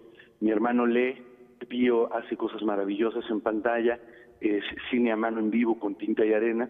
Y por otro lado, tenía yo los textos de las, del otro cuerpo de la obra de mi abuelo y eh, para ellos invité a Trocker, que tocaba mi música mientras yo los dirigía, a Nicolás Alvarado también y a Jaime López, mientras que hay un segundo homenaje a José Emilio Pacheco que corre a cargo de Fernando Rivera Calderón, porque yo utilizo un texto maravilloso que se llama Amanuense de Arreola, que escribió José Emilio Pacheco en los inicios de los 90, eh, lo utilizo como, como hilo conductor, porque es como el behind the scenes, el detrás de la, ¿no? de la, de la escena. Eh, ahí José Emilio cuenta cómo, cómo era la época en el momento en el que mi abuelo hace ese libro y sobre todo cómo se dio cómo se dio la escritura de ese libro, porque ese libro no fue escrito, fue dictado. Mi abuelo se lo dictó a José Emilio Pacheco, ¿no? Entonces, eh, así nace este proyecto y yo después, por la petición de distintos estados e incluso de otros países, hice una versión móvil eh, en donde estamos eh, Iraida, Pío, hermano, Fernando, yo, con una escenografía maravillosa de Miguel Carrillo, que es de Guadalajara, y esa versión la he llevado a la Feria de Los Ángeles, a la, al Festival de Teatro de Manizales, hemos estado en la Feria Infantil y Juvenil de, la Ciudad de México, en Zacatecas, en Pachuca, ahora la traemos al Cervantino. Y bueno, pues qué decir de, los bestiarios, ¿no? Em, es una tradición muy antigua que además siempre fascinó a mi abuelo. Hay muchos ejemplos, este, por supuesto, el, el, el, zoología fantástica de, de Borges, un referente importante.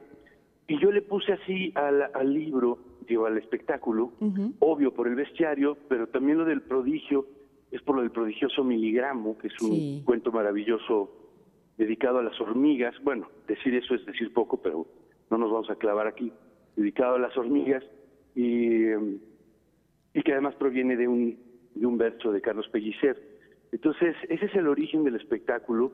Y la verdad es que es un placer llevarlo a cabo siempre porque deja espacio para mucha improvisación.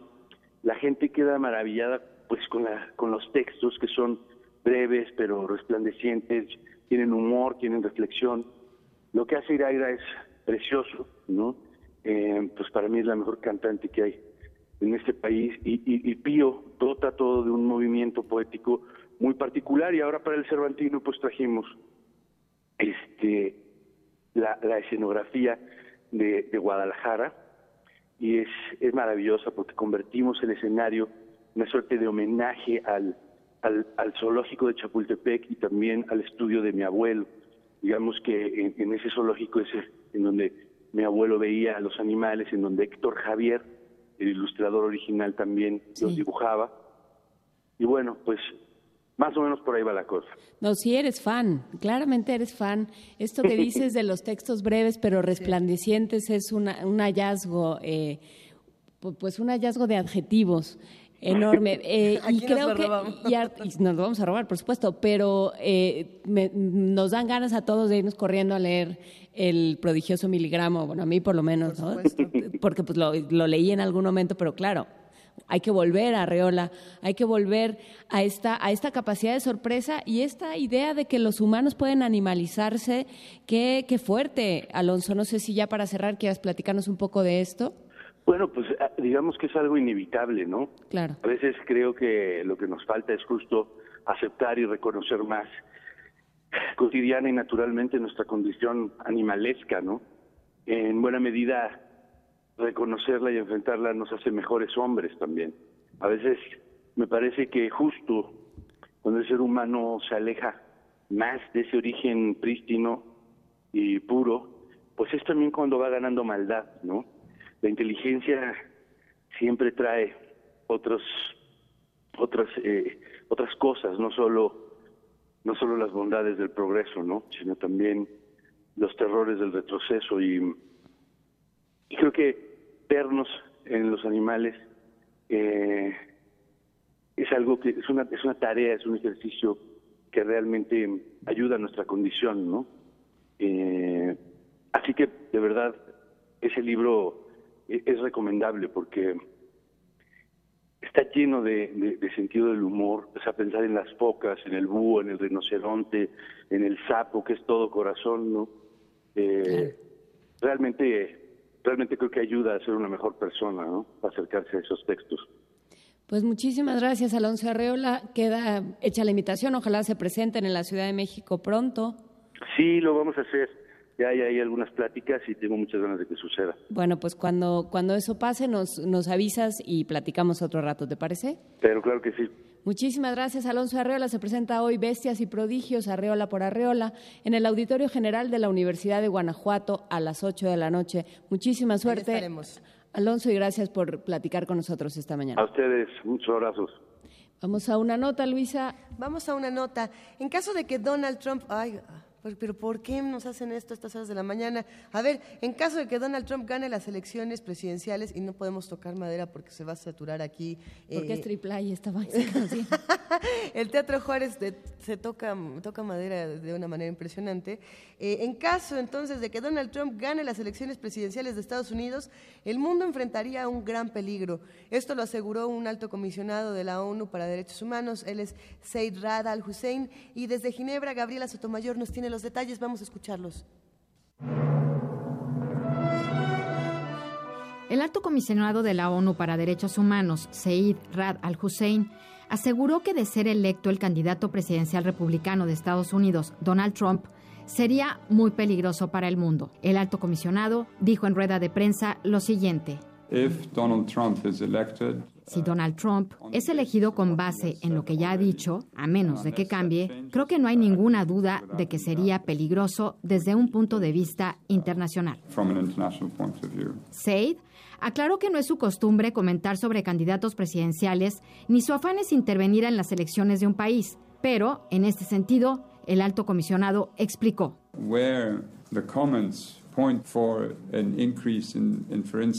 Cuando los comentarios apuntan a un incremento potencial, por ejemplo, en el uso de la tortura, que está prohibida por la Convención de la ONU contra la Tortura, o cuando comunidades vulnerables son blanco de sus declaraciones en la que sostiene que van a ser privados de sus derechos como seres humanos, entonces sí hay que hablar sobre esto.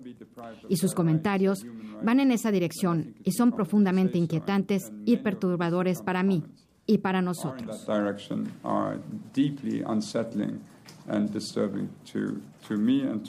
Said subrayó que los líderes mundiales deben actuar de una manera ética y moral. De lo contrario, es extremadamente peligroso porque entonces ya no se trata de ejercer el derecho de expresión y opinión, sino que se entra en el campo de la incitación al odio y a la violencia. Para Radio UNAM informó desde Ginebra, Suiza, Gabriela Sotomayor. De la locura al idealismo. Primer Movimiento y el Festival Cervantino festejan 400 años de Cervantes. 8.53 de la mañana, de la locura al idealismo, Ana Buquet, ¿dónde te pones tú? ¿De qué lado te pones? Ay, tal vez un poco de los dos lados, ¿no? La locura es muy innecesaria también, controlada, pero es importante. ¿Cómo les va a ustedes inmersas en la cultura y las artes? Muy bien, este sí, casi se le olvida a uno el, país y Duarte y todas estas cosas, casi. Y Donald Trump y las mujeres, casi. No, no, en realidad no. No se olvidan, querida Ana Buquet, pero cuéntanos a ti cómo te va inmersa en el programa universitario de estudios de género. Pues así es, pero yo no quería desentonar con ustedes, entonces casi me olvido de las injusticias y las desigualdades de género. Y así que mejor hablo de un maravilloso libro que acaba de publicar el PUEG, que se llama Conceptos clave en los estudios de género. Y bueno, por supuesto, invitar a toda la comunidad de primer movimiento a la presentación de este libro, que es mañana, viernes 14 de octubre, a las 17.30 horas, en el auditorio Mario de la Cueva, que está en el piso 14 de la Torre 2 de Humanidades, allí en Ciudad Universitaria. Déjenme contarles qué conceptos clave en los estudios de género. Es una publicación del Programa Universitario de Estudios de Género coordinada por las doctoras Hortensia Moreno y Eva Alcántara, que busca aportar elementos teóricos, metodológicos para la discusión de los temas de género, feminismo y sexualidad. Y es muy interesante porque este libro surgió de una inquietud eh, que teníamos en el PUES, que la discutimos durante mucho tiempo también con el comité editorial del PUES. Y la inquietud era que hacía falta un material de referencia sobre los conceptos más importantes en el campo de los estudios de género, los conceptos tradicionales, pero los nuevos, los emergentes, qué significan en el contexto actual, ¿no? Y además hecho desde México y desde América Latina. O sea, no eh, importar, digamos, las, eh, pues, las definiciones, las concepciones que hay sobre una enorme cantidad de conceptos, como por ejemplo eh, feminismos, homosexualidad, violencia de género, trans, interseccionalidad, teoría queer, pospornografía, feminicidio, afectividad, en fin, van a encontrar una gran cantidad de, de conceptos relacionados a este campo de estudio tan complejo y además hemos tenido que hacerlo en dos volúmenes. Claro. Porque, uf, una cantidad, vamos a tener 45 entradas diferentes. Así que el primer volumen es el que vamos a presentar este, este viernes. Ya, eh, y pues queremos invitarlos a todos porque además van a estar algunas de las autoras, van a estar las coordinadoras del libro. Así que bueno, pues para estar un poco a tono con ustedes, hablamos de cosas eh, lindas y nuevas. A ver, Ana, eh, pensando en que, en que los estudios de género y que estas discusiones se han, se han ido colando en la, en la discusión cotidiana, en los medios, en todos lados, que hay algún concepto en específico que tú escuches en la radio, en la tele y digas lo están usando mal y vayan al libro. Desde género, ¿no? Sin duda, bueno, género en sí mismo es un concepto que genera muchas confusiones, pero ¿saben qué concepto está eh, completamente mm, como desdibujado? El concepto de equidad. Se usa equidad, se usa todo el tiempo, no sé si ustedes lo escuchan, pero los políticos, este, en las políticas públicas, en los derechos humanos, todo el mundo habla de equidad y se sabe poco eh, cuál es su origen, qué quiere decir, qué diferencia tiene este concepto con el concepto de igualdad o con el concepto de justicia, por ejemplo. Y ese es el sentido de este libro, porque no es dar una definición como si fuera un diccionario, es dar una mirada del concepto, es dar una genealogía, o sea, entender un poco pues cómo surgió, qué discusiones más importantes ha tenido, y que la gente pueda eh, adentrarse al concepto sin que se le diga esto es quiere decir solamente y exclusivamente esto y no hay otra interpretación porque pues en las ciencias sociales en las humanidades eso no cabe verdad o sea tener una definición unívoca para para conceptos tan complejos como sexualidad no claro eh, y, y que además van van cambiando conforme conforme avanza el tiempo. En, en realidad es que sí, ya no entendemos lo mismo por feminismo, por ejemplo. No se entiende lo mismo por feminismo, no se entiende lo mismo por sexualidad. O sea, imagínense ustedes claro. la sexualidad en la Grecia antigua, ¿no? Y la sexualidad en la Edad Media y la sexualidad en el siglo XXI son realmente conceptos flexibles, dinámicos, que van eh, sin duda recogiendo los fenómenos que van ocurriendo eh, a nivel social, ¿no? Por supuesto, Ana, y eso nos va a ayudar no solo a los estudiosos, no solo a, los, a las bestias de cubículo, digamos, ¿no? a los animales de cubículo, sino a todos los que los que pretendemos hablar del tema y no muchas veces no tenemos claros los conceptos. Este libro es para toda la gente que se quiera acercar al tema y también para especialistas, o sea, sirve para las dos cosas, porque incluso cada concepto al final tiene una lista que sugiere bibliografía para profundizar.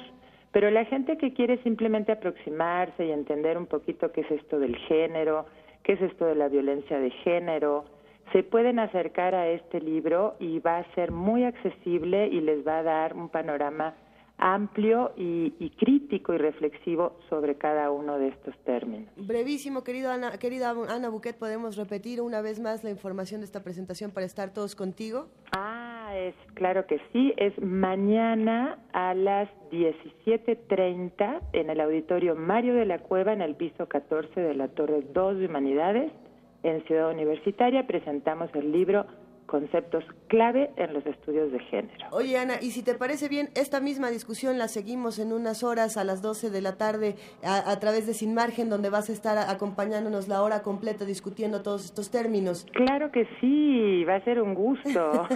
Muy bien, pues no se despegue de su radio porque Luisa Iglesias y Ana Buquet van a, seguir por aquí. Un abrazo, Ana, que te vaya muy bien mañana. Bye. Saludos a, Hortensia Moreno. Claro que sí. Primer movimiento. Clásicamente... Universitario.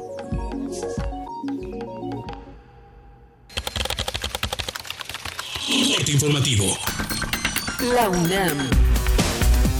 A pesar de que la mayoría de la población habla español, México no cuenta en la Constitución con alguna declaratoria de idioma oficial. Así lo dijo Concepción Company, académica del Instituto de Investigaciones Filológicas de la UNAM. Las lenguas indígenas están invadidas de español, porque evidentemente tuvieron que nombrar nuevos conceptos, nuevos procesos, nuevos mundos que no tenían en sus propias comunidades. Entonces hay una relación de desequilibrio, es mucho más lo que el español le ha prestado a las lenguas indígenas que lo que las lenguas indígenas le han dado léxicamente al español. En solo seis años, la población rural del país se redujo en cerca de 5 millones de personas y en la actualidad las percepciones de más de 26 millones de campesinos les impiden adquirir la canasta básica, informó David Lozano, economista e investigador del Centro de Análisis Multidisciplinario de la Facultad de Economía de la UNAM. Nacional. Ante el incremento en los niveles de inseguridad en el país, la cúpula empresarial pidió a los poderes ejecutivo, legislativo y judicial establecer un pacto por la seguridad pública. Habla Juan Pablo Castañón, presidente del Consejo Coordinador Empresarial. Esto es lo que nos preocupa. Delincuencia organizada, delitos comunes, descontento social que nos lleva a ingobernabilidad en algunas zonas del país. No queremos que se generalice. Miguel Ángel Osorio Chong, secretario de Gobernación, señaló que de 2013 a la fecha se logró una disminución de 35% en el número de secuestros. Disminuyó hasta un 25% el secuestro. Y si tomamos del, del nivel más alto que fue en el 2013 a la fecha, hemos logrado ya una disminución del 35%. Isabel Miranda de Wallace, presidenta de la Asociación Alto al Secuestro, propuso la creación de un ombudsman que defienda los derechos humanos de policías, militares y marinos. La necesidad de tener un ombudsman para defender al ejército, a la marina y a todos los policías, la federal, estatal y cada uno. Economía y finanzas. Con base en cifras del Instituto Nacional de Estadística y Geografía, INEGI, la actividad industrial del país sufrió una caída del 0.8%. Esto debido a las contracciones de los sectores minero y construcción, además de la desaceleración en la rama de energía e industrias manufactureras. Internacional. El conflicto sirio podría extenderse más allá de Medio Oriente, aseguró el viceprimer ministro turco Numan Kurtulmus, tras advertir que el mundo está al borde de una gran guerra regional o global. El presidente de Venezuela, Nicolás Maduro, anunció la creación de la Comisión Presidencial de Descolonización. Así que yo llamo a que iniciemos a partir de hoy una gran campaña para descolonizar la cultura, la educación, las mentes y la vida de Venezuela y de América Latina y el Caribe. Y voy a nombrar una comisión presidencial que debe arrancar sus labores desde hoy para un plan descolonizador en la cultura, en la educación, en la economía, en las artes, en la vida diaria y cotidiana. La noticia alentadora del momento en Chile es que los 33 mineros atrapados en la mina San José estarían con vida. Un día como hoy. En 2010, en Copiapó, Chile, se rescataron a los 33 mineros que quedaron atrapados durante más de dos meses a más de 720 metros de profundidad en un pozo de la mina San José. La operación tuvo un costo superior a los 20 millones de dólares.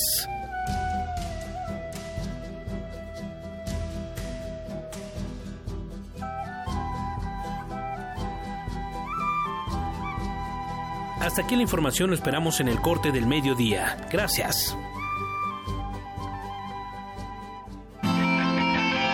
Radio UNAM, clásicamente informativa.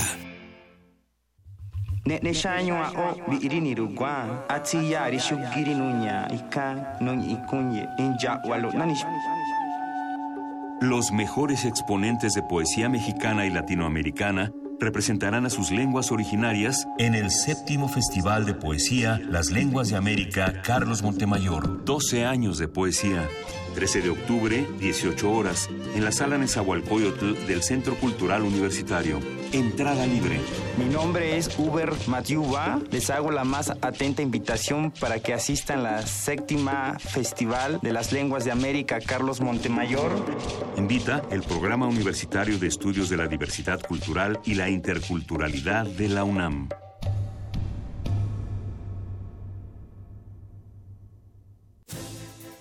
Te propongo el reto de construir un México mejor, de hacerlo contigo. Por eso estoy aquí. Soy Enrique Ochoa, presidente nacional del PRI, y mi compromiso en los primeros 100 días al frente de mi partido es llegar hasta donde tú estás, para escucharte, sumar tu propuesta y que juntos la hagamos realidad. En el PRI somos de ir hacia adelante. Entra a retopri.com y vamos a debatir lo que el país necesita. Este es el reto PRI. Éntrale, es por México. ¿Qué tiene que ver la ciencia con la música? Cuarta Fiesta de las Ciencias y Humanidades, 21 y 22 de octubre. Música, experimentos e investigadores. Síguenos en Facebook y Twitter como DGDC UNAM y en dgdc.unam.mx diagonal a fiesta. María del Rosario Rosales. Fui a un, a un, centro de salud y me hice un estudio y pues me da la noticia de que es cáncer de mama. Verdaderamente me sentí cobijada. No pasamos a ser un número, pasamos a ser personas con un problema de salud. Acude a tu unidad de salud y solicita tu mastografía gratuita. Infórmate en www.gov.mx diagonal salud. Lo bueno casi no se cuenta, pero cuenta mucho. Secretaría de Salud, Gobierno de la República. Este programa es público ajeno a cualquier partido político. Queda prohibido el uso para fines distintos a los establecidos en el programa. Conecta 2016, Campus del Pensamiento. Grandes maestros unidos por un tema. Fronteras. Desbordar los límites. Hola, soy Alejandro Frank. Soy Cristina Rivera Garza. Soy Miguel Alcubierre. Soy Olivia Gal. Soy Sergio García Ramírez. Soy Marta Lamas y estaré en Conecta Campus del Pensamiento. Jueves 27 de octubre. Sala Miguel Covarrubias del Centro Cultural Universitario. A partir de las 18 horas. Entrada libre. Cupo limitado. Inscríbete en www.conecta.unam.mx. Invita la Coordinación de Difusión Cultural de la UNAM. Búscanos en redes sociales, en Facebook como Primer Movimiento UNAM y en Twitter como P Movimiento o escríbenos un correo a primermovimientounam@gmail.com. Hagamos comunidad. En este momento son las 9 de la mañana con 8 minutos. Juana Inés de esa y Luis Iglesias, aquí estamos listas para la acción. Desde el Teatro Juárez le mandamos un gran abrazo a todos los que nos escuchan y sobre todo en este momento a todos los que caminan por las calles de Guanajuato, a todos los que se acercan desde muy temprano al Festival Internacional Cervantino. Eh, sí, hay, afortunadamente, eh, siempre que están estos festivales, como el año pasado, eh, que nos tocó transmitir aquí mismo, querida Juana Inés, podemos ver a las personas que caminan que se van a desayunar, que se preparan para las actividades que dentro de unos minutos ya comienzan. Y nosotros queremos festejarlo con todos ustedes. ¿De, qué manera lo vamos a festejar? Con regalos. Con regalos tenemos playeras de Radio UNAM en el Cervantino, tenemos eh, bueno, receptáculos de agua, continentes tenemos continentes. Ay, qué bonito. Regalamos, continentes. Regalamos continentes de agua, nada más de un litro de agua, es todo lo que pueden contener, pero, o bueno, del líquido que usted prefiera. Tenemos plumas, tenemos lápices. Acérquense, están Cindy Pérez Ramírez y Dulce García, nuestras eh, dulceras compañeras. Están ahí abajo en las escalinatas del teatro. Acérquese. Tenemos playeras, tenemos continentes, tenemos instrumentos de escritura varios. Y para los que están aquí en Guanajuato, por favor escríbanos y díganos qué actividades son las que van a ir a consultar, a las que se van a ir a, disfrutar esta mañana y esta tarde. Y los que están en la Ciudad de México, que también nos escriben y que nos han ayudado a, construir un diálogo muy interesante alrededor de Bob Dylan, cuéntenos en este momento ¿Qué, poemas conocen de Dylan? ¿Qué canciones conocen? Eh, para que sigamos también con esta discusión que vamos a tener en un segundo más en Poesía Necesaria.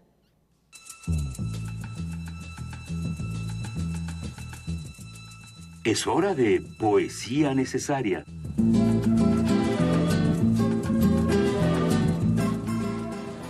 Llega este momento de poesía necesaria y hablar eh, del Premio Nobel de Literatura de Bob Dylan se va a volver más complicado cada vez. Eh, redes sociales me ha, me ha, alimentado esta mañana de muchísimas cosas. Y la reflexión de Alonso Arreola es interesante, ¿no? Sí nos da gusto, pero, pero, pero.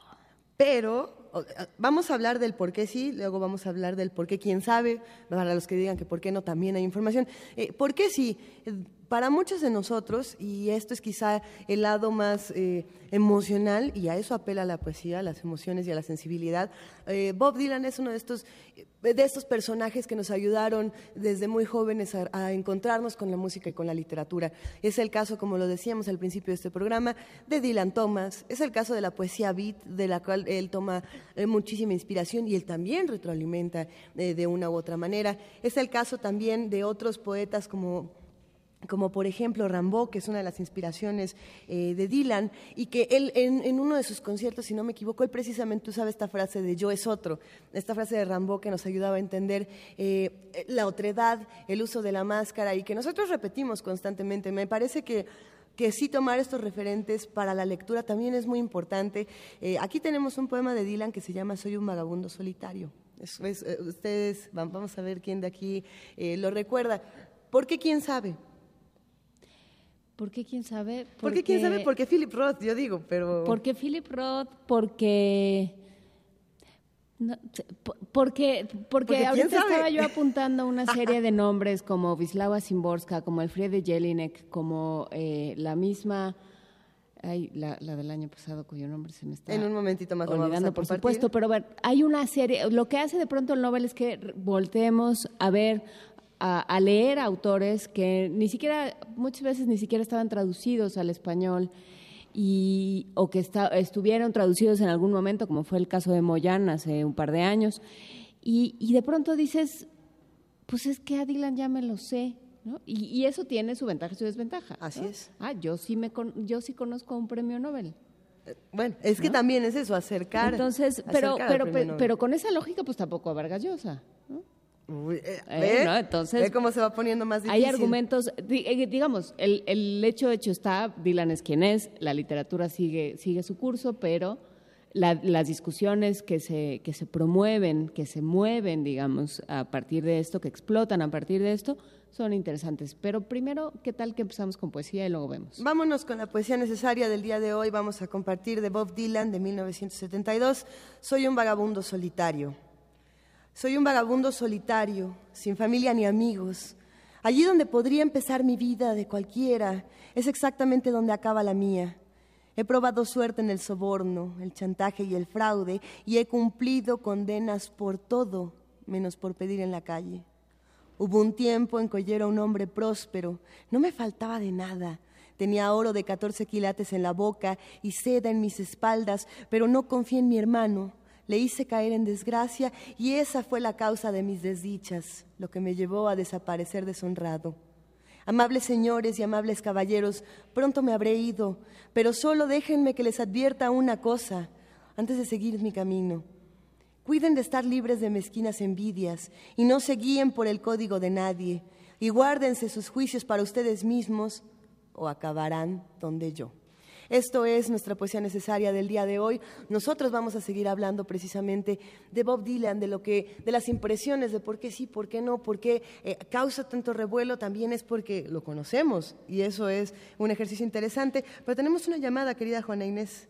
Tenemos, deja tú, tenemos a un maestro en la línea. Eso, nos emociona muchísimo. Tenemos a un maestro y a un poeta en la línea, Eduardo Casar. ¿Por qué sí, por qué no? Hola, ¿qué tal? buenos días. ¿Cómo estás? Bien, bien. Mira, eh, a mí me, sorprendió porque uno espera que entre alguien de los géneros tradicionales, pero me dio mucho gusto. Creo que es muy bueno llamar la atención sobre, eh, además, un problema teórico de hasta dónde abarca lo literario, es incluir eh, dentro de lo, literario no solamente a los poetas, sino a los letristas.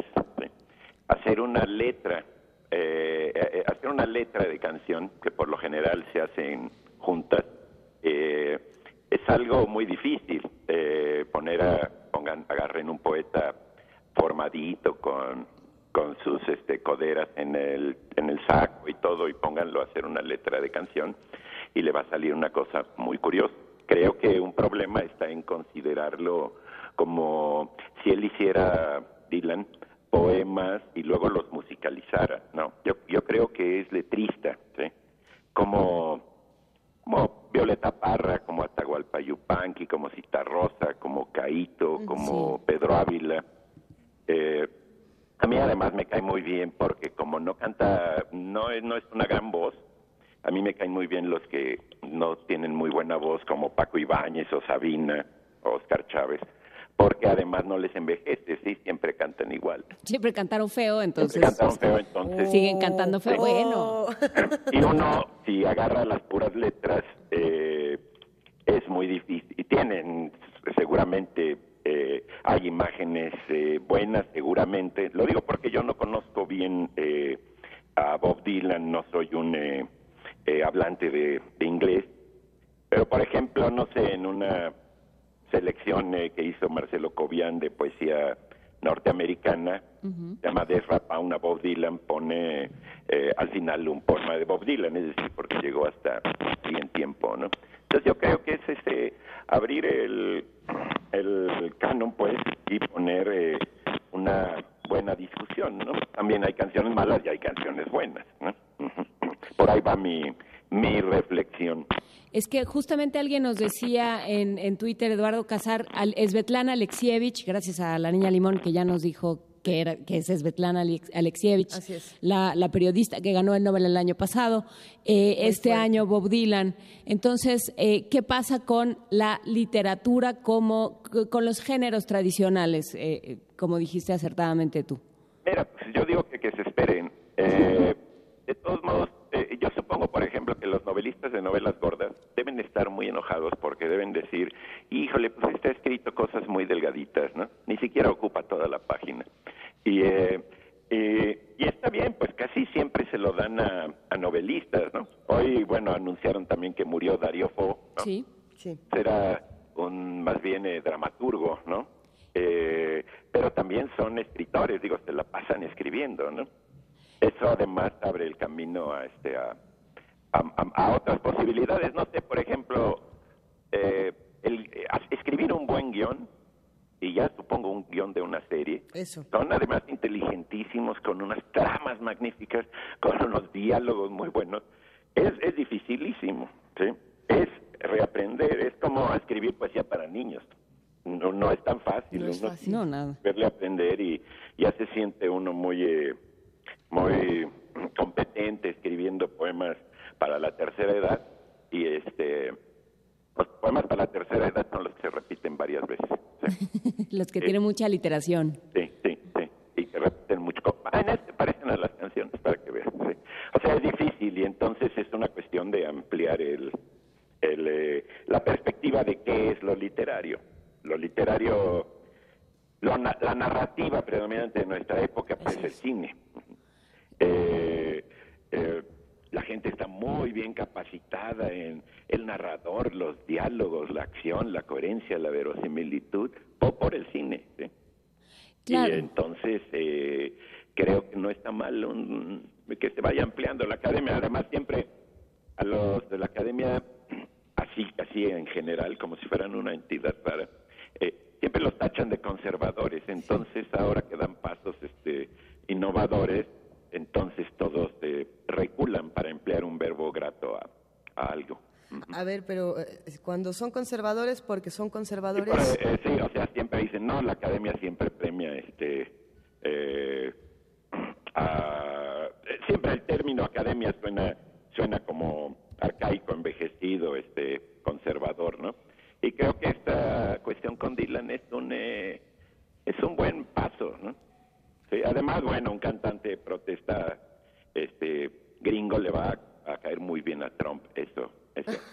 Sí, que ese es otro tema, ¿no? el cariz político de toda esta discusión. lo tiene el Nobel. Por supuesto. Pero bueno, siempre está bueno eh, tener discusiones, siempre está bueno de empezar el día discutiendo sobre literatura en lugar de discutir sobre economía internacional, porque bueno, pues esa, esas cosas siempre... Están ligadas, están ligadas. Esas cosas, hablando de letristas, son como las rondas, dan pena y se acaba por llorar. Claro, además, este, comenzar el día discutiendo es muy bueno, siempre y cuando la discusión no sea conyugal. Eh, ahí, queridísimo Eduardo Casar, te mandamos un gran abrazo y te agradecemos por tomarnos la llamada para, bueno, para seguir allá en el Cervantino, pero allá nos veremos. Allá nos vemos, querido Eduardo. Un gran abrazo. Ándale, hasta luego. Vamos a escuchar ahora, para seguir hablando de Bob Dylan, Make You Feel My Love. Un, un, pedacito, advertimos que es un pedacito para que no lo regañen. Ay, pero qué rico es escuchar ese pedacito de Bob Dylan.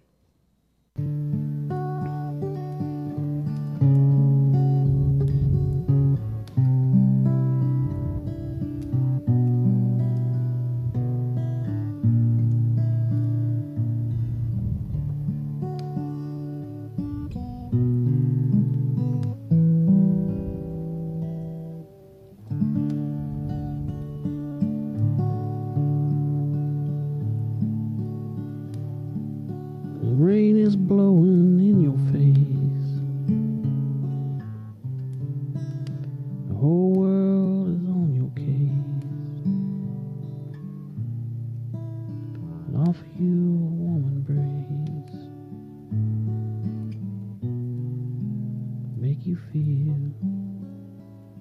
my love?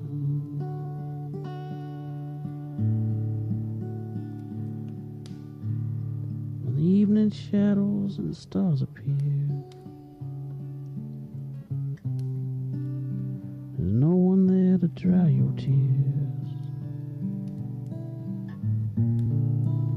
I could hold you for a minute. Make you feel my love.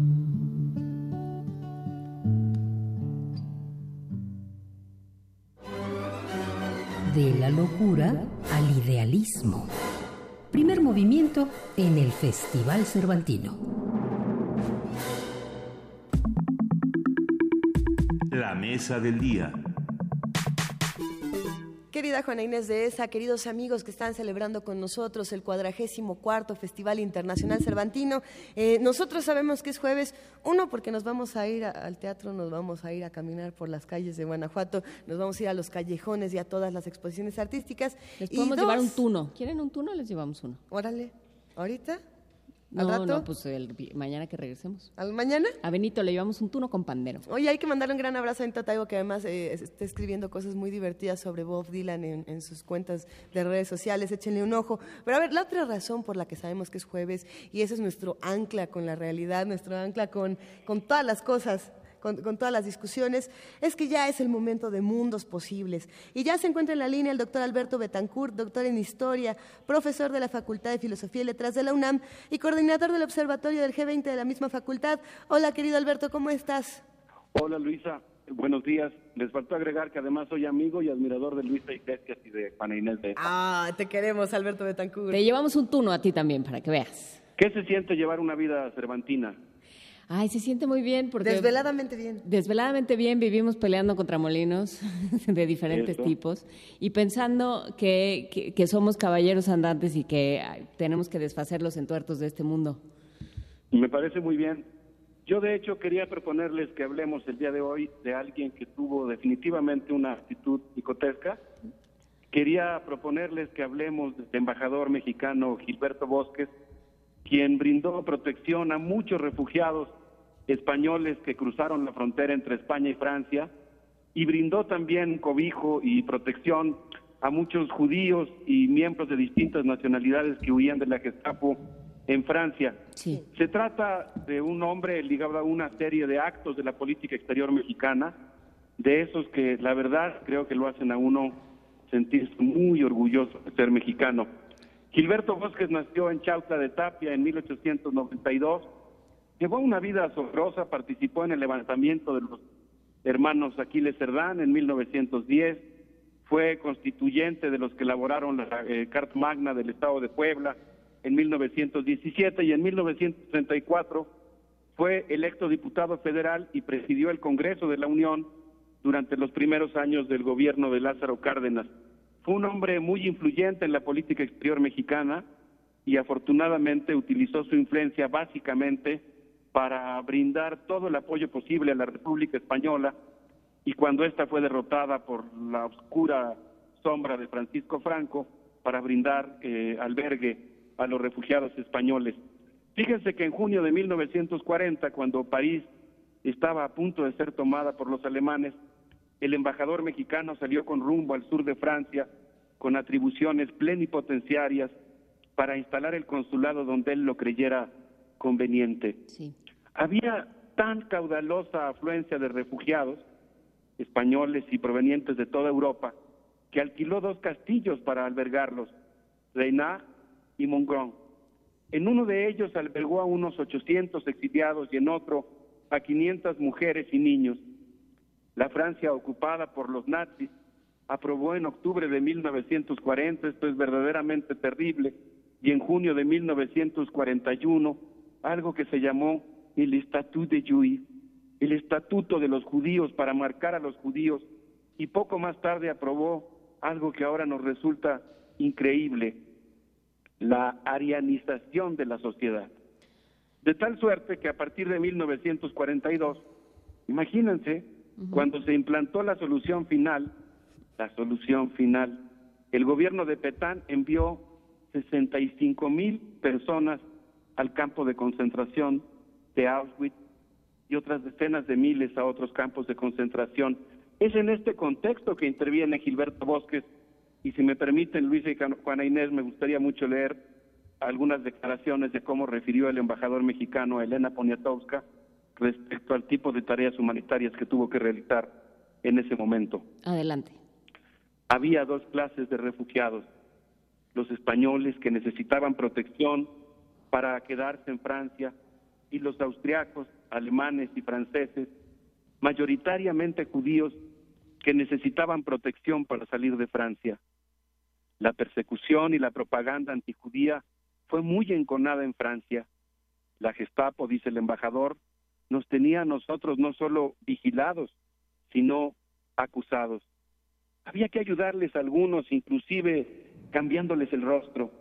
Llegaban los refugiados de noche con muchas precauciones, porque teníamos un gabinete de fotografía en el consulado del que se encargaba una muy buena fotógrafa española con un inmenso deseo de ayudar retocaba la fotografía, le ponía otro nombre y se salvaba una vida. Aquí termina la cita del embajador. ¿Cómo ven, Juan Inés Visa? Eh, pues justamente lo, lo, que, lo que sorprende de Gilberto Bosque es esta idea de eh, es mi responsabilidad, esta idea de la responsabilidad de los seres humanos con otros seres humanos, independientemente de su lugar en el mundo, de, de su pues de los privilegios que puedan tener y, eso es lo que, lo que hace tan, ese contraste hace enormemente mísero y miserable a, nuestro, a nuestras posiciones y nuestro gobierno actual, el nuestro, el mexicano y el de muchos otros. Así es, y por eso mismo creo que en, este, en esta, digamos, eh, oscuridad de la actual política exterior mexicana, el esplendor de, las, de los actos éticos realizados como parte de una política de Estado, encabezada en primer lugar por el presidente Lázaro Cárdenas, pero en general una política exterior mexicana y desde luego encarnada muy dignamente por Gilberto Bosques, pues resplandece aún más. Gilberto Bosques facilitó el refugio de 40 mil personas que huían de la falange española y a judíos de diferentes nacionalidades que escapaban de la deportación a los campos de exterminio. Antes de irnos a la música, quisiera solamente compartirles que entre las muchas personas a las que Gilberto Bosques les otorgó un salvoconducto se encuentran, por ejemplo, María Zambrano, Wolfgang Palen, Marietta Blau, Ernest Romer, Erwin Kish, Walter Groen y Max Aub. Quisiera mencionar, así aunque sea brevemente, que Max Aub, por ejemplo, estuvo prisionero en Roland Garros a partir de 1940, después estuvo en Argelia, en 1942 viajó a Casablanca y se embarcó en el barco Serpa Pinto con rumbo a Veracruz. En 1964 fue director de Radio UNAM, como todos sabemos. Claro, Y si no hubiera sido por la firma de Gilberto Bosque, la firma es un decir, me refiero desde luego a su actitud valiente, a su empeño diplomático, pues es muy probable que no hubiéramos conocido ni, ni los experimentos de convertir personajes de ficción en realidad, ni tampoco hubiéramos conocido las estas cosas de experimentos de intensificación del lenguaje que practicó Max Au pero el mundo tampoco hubiera conocido a María Zambrano, por lo menos no hubiera conocido su concepto de razón poética que puso originalmente en la filosofía y la poesía, y no hubiera explorado tampoco ella el universo de lo religioso que expuso en el hombre y lo divino. Sin el salvoconducto de bosques, el mundo no conocería los claros del bosque de María Zambrano, texto donde sostiene, y coincido con ella, que pensar consiste en descifrar lo que se siente. No sé qué opinen, pero pienso que podríamos hacer una pausa musical en homenaje a la República Española, escuchando a Soledad Bravo desde Caracas cantando Soy del Quinto Regimiento. Por supuesto, y me parece interesantísima esta, esta reflexión que haces. El país, la, universidad, el Colegio de México, eh, el pensamiento mexicano de la segunda mitad del siglo XX y por supuesto del XXI no sería el mismo sin trabajos como el de Gilberto Bosque coincido contigo, la inteligencia de los refugiados españoles fue una energía incandescente para el Colegio de México y para la Universidad Nacional Autónoma de México, particularmente para las facultades de ciencias y desde luego para la Facultad de Filosofía y Letras, en la cual debemos tanto a los refugiados españoles. ¿Hacemos este homenaje musical? Adelante. Gracias. El día 18 de julio, en el patio de un convento, el pueblo madrileño fundó el quinto regimiento. Venga, caleo, caleo, fuego de ametralladoras y Franco se va a paseo y Franco se va a paseo.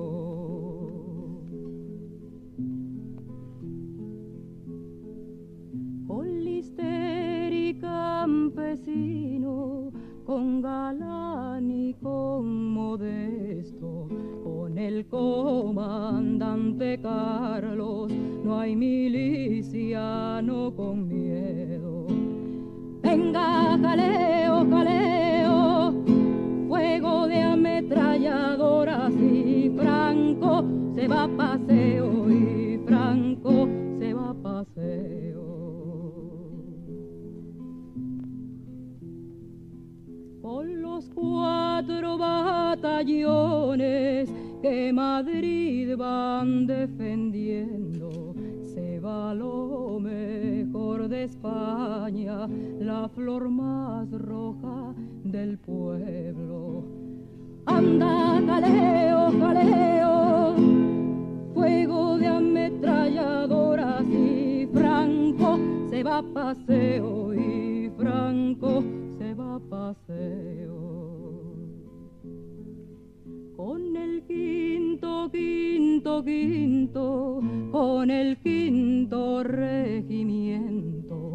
Padre, yo me voy al frente para las líneas de fuego. Venga, caleo, caleo, fuego de ametralladoras y Franco se va a paseo y Franco se va a paseo. Estamos aquí en el cuadragésimo cuarto Festival Internacional Cervantino, en nuestro momento de mundos posibles, hablando con el doctor Alberto Betancourt. Gracias por compartirnos este, este bellísimo homenaje, Alberto.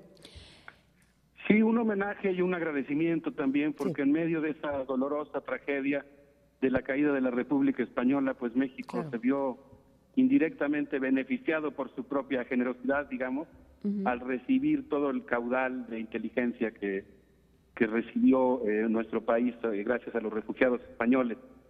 Yo quisiera decir que a Gilberto Bosques le tocó presentar la nota de ruptura de relaciones con Francia. Las tropas de la Gestapo ocuparon sus oficinas y le robaron el dinero que usaba para mantener los castillos y el tránsito de los refugiados. Eh, las autoridades alemanas detuvieron a Gilberto Bosques, a él, a su familia y a sus tres hijos. Estuvieron detenidos por más de un año y algo que me llamó mucho la atención es que cuando llegaron finalmente a un hotel cárcel, Bad Godesberg, eh, Gilberto Bosques habló con el carcelero y le dijo que considerando que México y Alemania eh, se encontraban en estado de guerra, pues ellos se consideraban como prisioneros de guerra, que acatarían el reglamento, pero que no iban a aceptar de ninguna manera un trato vejatorio. Durante su cautiverio, Gilberto Bosques mantuvo una dignidad ejemplar estuvo preso junto con 43 empleados de la Embajada Mexicana, pero durante el cautiverio organizaron conferencias e incluso algunos eventos cívicos, por ejemplo, celebraron el grito de independencia de México, estando cautivos. Es un momento realmente muy, muy emotivo. Y bueno, pues esto contrasta con la actitud que tuvieron muchos mexicanos en nuestro país que colaboraron con la quinta columna de manera específica con eh, la falange española que se convirtió en un brazo operativo de la Gestapo en nuestro territorio.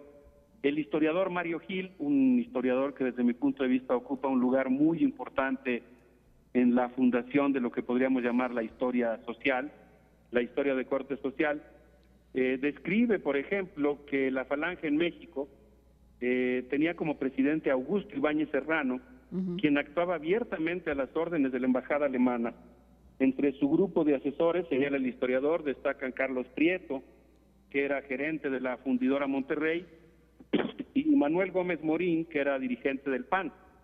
Por su parte, Rafael Barajas, el Pizgón, señala eh, que el periódico La Reacción decía frases tan verdaderamente aterradoras como, por ejemplo, que la mentira es al judío como la tinta al calamar o la pestilente orina al zorrillo. Esta publicación que validaba a Hitler, a Mussolini y a Hirohito tenía como directora a Aquiles Elordí, un hombre cercano a José Vasconcelos, seguidor de Almazán, fundador del PAN, y en dicha revista colaboraban también Antonio Castro, Eduardo Payares y varios miembros del Comité Ejecutivo Nacional del PAN, como Gustavo Molina Fons, Pedro Zuluaga, o el, Nemesio Naranjo o el propio Manuel Gómez Morín. De tal suerte que pues vemos que afortunadamente México como país, como gobierno, pues mantuvo una actitud de mucha dignidad. Hay muchos episodios que yo conocía vagamente y ahora que estuve investigando sobre el tema, pues me emocionó muchísimo pensar que México intervino directamente para salvar la vida de muchas personas que hubieran sido enviadas a los a los campos de concentración. No sé qué opinan. Y pues, lo que yo opino es que todos podríamos ser Gilberto Bosques, ¿no? Me parece muy bien, yo creo que... Como, como proyecto, no está mal. Sí, yo creo que es una presencia inspiradora en la historia de México, ¿no? Yo creo que realmente es muy alentador. Yo quisiera cerrar mi comentario diciendo que Bosque regresó a México en abril de 1944 Miles de refugiados españoles lo esperaban en la estación de ferrocarril de la capital para recibirlo. Una crónica periodística de la época refiere, eh, su júbilo se refiere al de los refugiados, zumbaba en el andén de la estación ferroviaria. Debo decir que Gilberto Bosques logró obtener la libertad junto con los otros eh, funcionarios del Servicio Exterior Mexicano porque fue canjeado por presos alemanes que estaban en nuestro territorio. Logró alcanzar la libertad, llega a México y desde luego cuando, cuando llega a la estación del ferrocarril es recibido con un inmenso júbilo por los refugiados españoles que habían logrado salvar su vida y que se encontraban en nuestro país. La crónica periodística dice que incluso lo cargaron en hombros. Era al México generoso y libre al que ellos exaltaban en Gilberto Bosques. Y yo pensaba, Juan Inés, eh, Luisa, no sé qué opinen, que realmente el valor de la obra de Gilberto Bosques es el tamaño de la responsabilidad que tenemos de recuperar la dignidad de la política exterior mexicana. La obra de Bosques hace que uno se sienta orgulloso de ser mexicano, en contrapunto con la vergüenza que nos cubre cuando recordamos el Come si te vas de Jorge Castañeda y Vicente Fox. Por supuesto. O el discurso sinófobo que adoptó Felipe Calderón durante la presidencia mexicana del G20. Y creo que también proyecta una sombra sobre el mundo, una sombra de México, digamos, sobre el mundo, la entrega de la Orden del Águila Azteca al rey Abdullah de Arabia Saudita, que bombardeó Yemen y Siria, y desde luego la muy bochornosa invitación a Donald Trump. Pero, pues si quieren que terminemos con un toque de optimismo, yo diría, recordaría que Gilberto Bosques murió a los 102 años de edad y su legado me hace preguntarme, ¿cuánto bien se puede hacer a los demás en una vida? Es, es, una, es un gran momento, es un momento cervantino el que, el que creas con esta pregunta. Y, aprovechando hay que decir que hay una exposición aquí en el Festival Cervantino, por eso hay método nuestra locura, por eso te pedimos que hablaras de este tema. Al rato ah, decimos más pormenores del, del asunto. Pero justamente sí, ¿cuántas vidas se puede salvar con una sola? Y, y cuántas, y, cuántas formas hay de ganarse la vida también. Claro, ¿y cuánto peso puede tener una nación en el mundo cuando actúa con dignidad? Ahí es donde se nota que tener una voz propia, que tener una actitud digna, pues es algo que se proyecta en el mundo. Y yo diría que, y eso creo que es muy cervantino, que eso, digamos, hace que la palabra y los gestos y las actitudes que tenemos los seres humanos, y en este caso los países, tengan un efecto, vamos a decirlo así, ontológico, en el sentido de que se convierten en parte de la realidad. Cuando un mexicano viaja por el mundo, viaja con ese patrimonio y con esa herencia a cuestas. Por eso creo que es una herencia diplomática que los mexicanos tenemos que rescatar, que tenemos que exigirles a nuestros gobernantes que la que la recuperen y que, y que dejen de hacer lo que están haciendo actualmente. Alberto Betancourt, muchos estamos aquí conmovidos con tu comentario en el Teatro Juárez. Eh, te queremos mandar un abrazo y nos vamos a despedir con una canción. Sí, con un homenaje a Darío Fo. Yo este lunes eché El Misterio Bufo en mi morral como libro de autoayuda, no sabía lo que iba a pasar, estoy muy conmovido y quisiera dedicarle esta canción de Verónica Ruiz y Andrea Oria, dos amigas mías de la Escuela del Rock a la Palabra, que tocan esto que se llama Desesperados. Les mando un gran abrazo con mucho cariño a ustedes y a todos nuestros amigos de Primer Movimiento. Un gran abrazo para ti también, Alberto Betancourt. Nos vemos ahora sí ya la próxima semana. Será un gusto.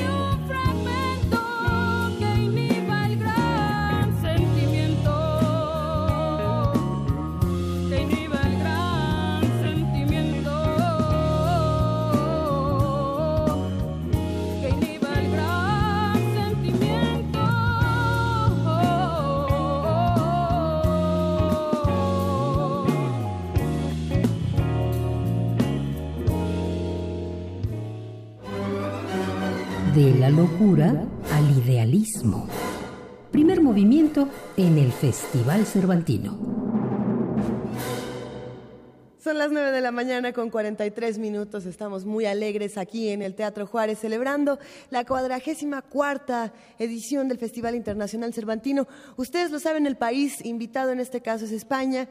Eh, nosotros estamos haciendo una combinación aquí que nos parece interesante para hablar de los espectáculos, de las exposiciones. Vamos a compartir en nuestras redes sociales eh, la exposición de la que queremos hablar en un momento más. Pero vámonos de regreso o vámonos para Ah, ¿Para, qué lado del país nos vamos ahora, querida Juana Inés? Ahora nos vamos para Chapingo. Para para Chapingo nos movemos? Nos movemos como para Chapingo. A ver, se encuentra en la línea David Delgado, él es profesor de la Universidad Autónoma de Chapingo. Eh, ¿Cómo estás, David? Muy buenos días. Muy buenos días, eh, un gusto saludarles y ser parte de su comunidad. No, el gusto es completamente nuestro, nos da muchísimo gusto hablar contigo esta mañana y más porque vamos a hablar de la Feria, la Feria Nacional de la Cultura Rural y la Feria del Libro en la universidad. Sí, así es, es la vigésima primera Feria de la Cultura Rural y la trigésima primera Feria del Libro. Y es una feria del libro como este mismo Festival Cervantino y como tantas cosas este año dedicada a Miguel de Cervantes y a la literatura española en general. Sí, así es, así es. ¿Y cómo va? ¿Qué, qué está pasando? ¿Qué hay en estas ferias? Bueno, quería decir, este, la, la feria de la feria del libro que ese, digamos son tres foros los que hay en las instalaciones que se encuentran en la ciudad deportiva de la Universidad Autónoma Chapingo. Ahí ustedes van a encontrar en primer lugar la, la feria del libro está un poco afuera de la feria de la cultura rural porque en la feria del libro pues no se cobra y tiene una pues una gran variedad de pues una oferta cultural muy importante. Si bien es una feria modesta en comparación con la FIL de Guadalajara y la FIL de la UNAM eh, pero es la más es de la más importante de, de la región sobre todo por la oferta cultural. De, bueno, dentro de eso pues se dan aparte de las presentaciones del libro que hay todos los días se encuentra una serie de, de talleres y hay una hay un foro de área infantil y les quería invitar hoy, este, hoy jueves 13 a las 4 de la tarde, pues los que están por ahí pueden llegar. Se va a hacer este, pues una, un foro que se llama Bebés Lectores y lo organiza el grupo Literalia. Entonces, eso yo considero que es muy atractivo el tema para todos los niños que quieren asistir. Y, y el sábado 15 en la Feria del Libro pues van a encontrar eh, una, una, pues una presentación por el grupo de danza folclórica mexicana Ometeot, que se llama Cricri por siempre, dedicada a todos los niños y esta va a ser el sábado a la una de la tarde. Y hay mucha oferta cultural y, y a partir de, de las seis de la tarde, pues del jueves, pues se presenta la banda Boulanger, que es un grupo de rock.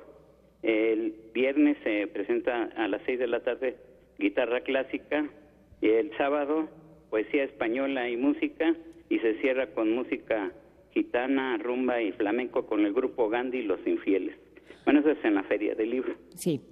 Y en la Feria de la Cultura Rural, pues ahí se desarrollan dos eventos, uno que se llama el Foro Campesino, que es su segunda edición, y en ese foro pues obviamente se presenta eh, pues, una exposición de artesanías y productos que hacen las organizaciones campesinas con las que tenemos relaciones universitarias y pues ahí destaca eh, una de pues una, una propuesta que se va a hacer eh, sobre todo el viernes y el sábado en el foro campesino que va a haber una eh, presentación de, de organizaciones de mujeres que el tema se llama la mujer indígena y campesina y su papel en el desarrollo agrícola y rural sustentable. Y ahí se presentan organizaciones de mujeres campesinas de Sonora, de de San Juan Copala y de Mujeres Más Aguas y el sábado a las 12 horas pues se hace una discusión de la problemática del megaproyecto de, del nuevo aeropuerto de, de la Ciudad de México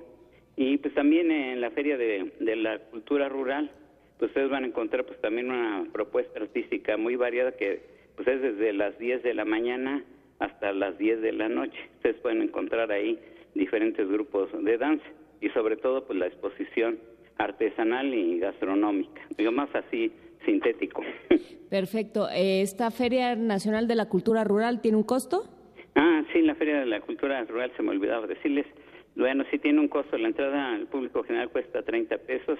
Estudiantes con credencial y profesores con credencial, 15 pesos. Y, y gente del INAPAM, 15 pesos.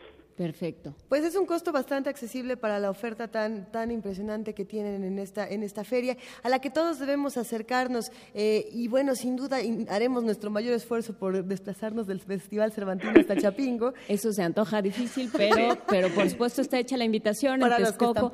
Si usted tiene un bebé lector, porque, lo, porque una cosa es, es leer de manera convencional y otra es leer y interpretar textos, imágenes y el mundo de diferentes maneras y eso lo hacen, eso lo hacemos los seres humanos y muchos animales no humanos de muchas maneras todo el tiempo.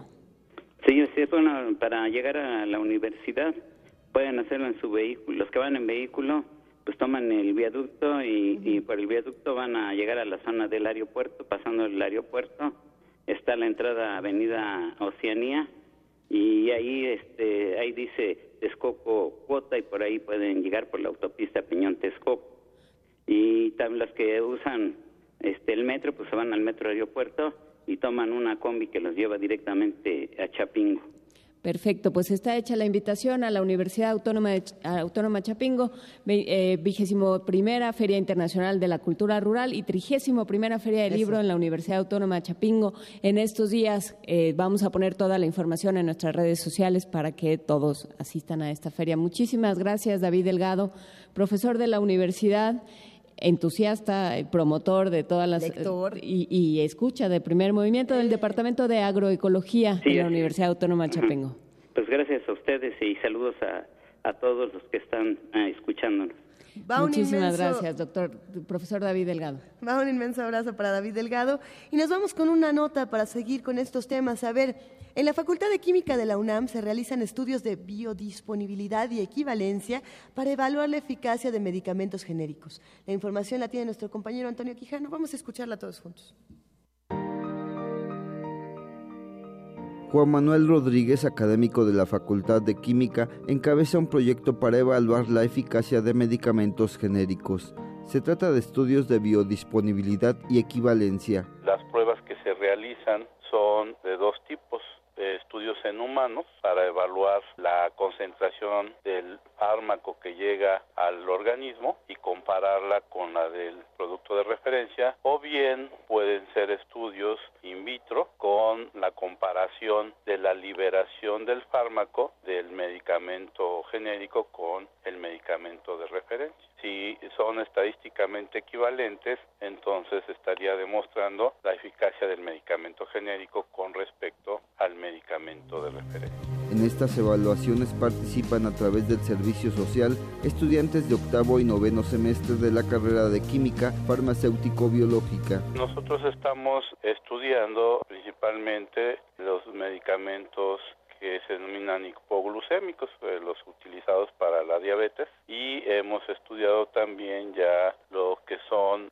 analgésicos no esteroideos, como la aspirina, el paracetamol, el ibuprofeno, el naproxeno, etcétera.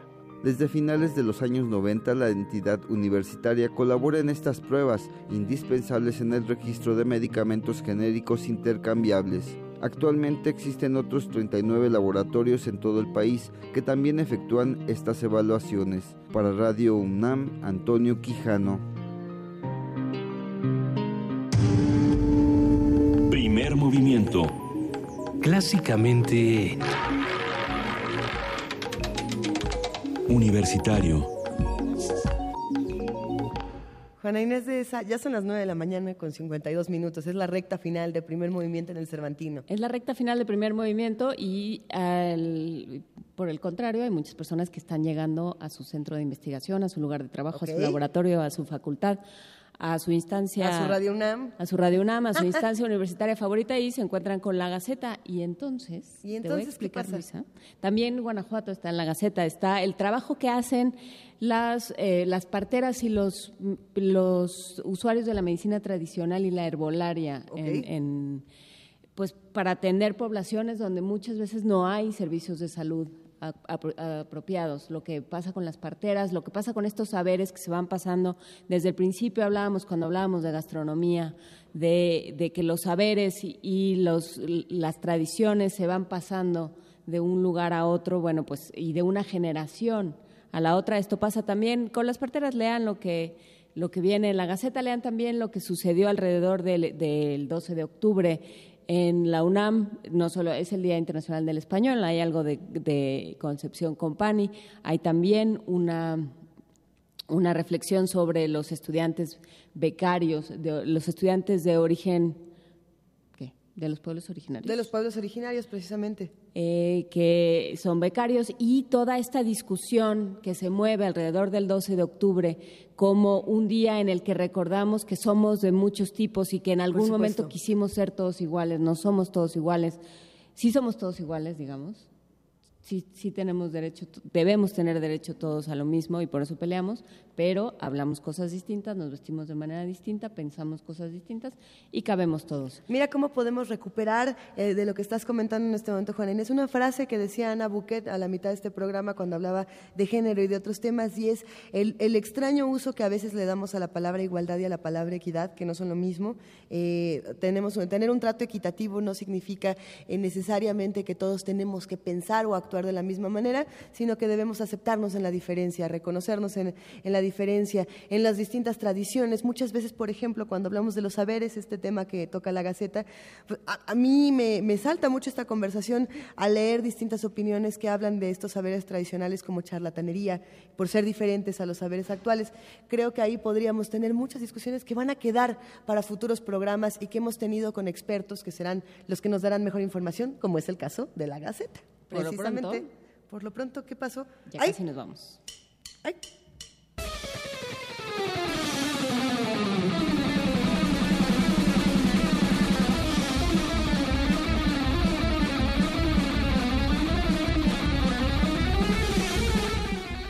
¿Qué pasó? ¿En qué momento tomaron estas decisiones que no se me informaron? Eh? Queridísima Vania, anoche te prometieron a tu abejorro metalero y mm. sucedió porque cada vez se acerca más el NotFest. Ya, sí, en dos días nos vamos para allá. Nos vamos a ir a, cubrir y a hacer notas informativas. Postales sonoras. Eh, a eso nos vamos, ¿verdad, Vania? Claro. ¿Cómo estás, querida Vania Noche? Qué gusto escucharte esta mañana. Igualmente, un saludo a todos. Y hoy vengo para traerles toda la información sobre lo que va a haber en hoy en Radio UNAM a través del 96.1 de FM. A las 12 del día no se pierdan sin margen porque borramos fronteras. El tema de hoy van a hablar, tú lo sabes bien, Luisa Iglesias, sobre las tres M's, machismo, misoginia y masculinidades con la doctora Ana Buquet del PUEG, René López Pérez, investigador de Gendes, y a Alejandra Medrano, bióloga de la UNAM. Va a estar bueno. Va a estar muy bueno, no se lo pierdan a las 12 del día. A las 4 de la tarde disfruten nuestra selección de radioteatros producidos, adaptados y escritos por Max Aub en los años 60. Recuerden que pueden escucharlo de lunes a sábado hasta el 28 de octubre. Y a las 9 de la noche, Resistencia Modulada los espera en vivo desde la sala Julián Carrillo, Adolfo Prieto 133 en la Colonia del Valle, con el trabajo de Gretsch, productora Independiente y Quiero Club Banda Región Montana. No se lo pierdan, es la entrada libre, así que váyanse a Radio UNAM, visiten nuestra página www.radiounam.unam.mx para conocer toda nuestra programación y vengan al Cervantino los que estén en Guanajuato. Que tengan un excelente día y nos escuchamos mañana. Y los que no están en Guanajuato, pues también vengan al Cervantino. sí, también. Aquí nos amontonamos. A través de primer movimiento todas estas cosas ocurren. Como la semana pasada, querida Vania, querida Juana Inés, que Ara Malik, quien estuvo en la cabina de Radio UNAM en el 96.1 de FM y que también estuvo aquí en el Festival Internacional Cervantino en su cuadragésimo cuarta edición, eh, y nos compartió un ejercicio de sensibilidad musical bien interesante. Eh, sería bueno cerrar esta mañana con Pisando Flores. ¿Qué les parece? Nos parece muy bien. Eso. Eh, Ara Malikian dijo también, como dijo Alberto Betancourt, que uno no puede pasar por el mundo sin enterarse de alguna forma, ¿no? Pensando en Gilberto Bosques, pensando en los Quijotes, pensando en quienes son un caballero andante, pisando flores de Ara Malikian. Vámonos. Esto fue el primer movimiento. El mundo desde la universidad.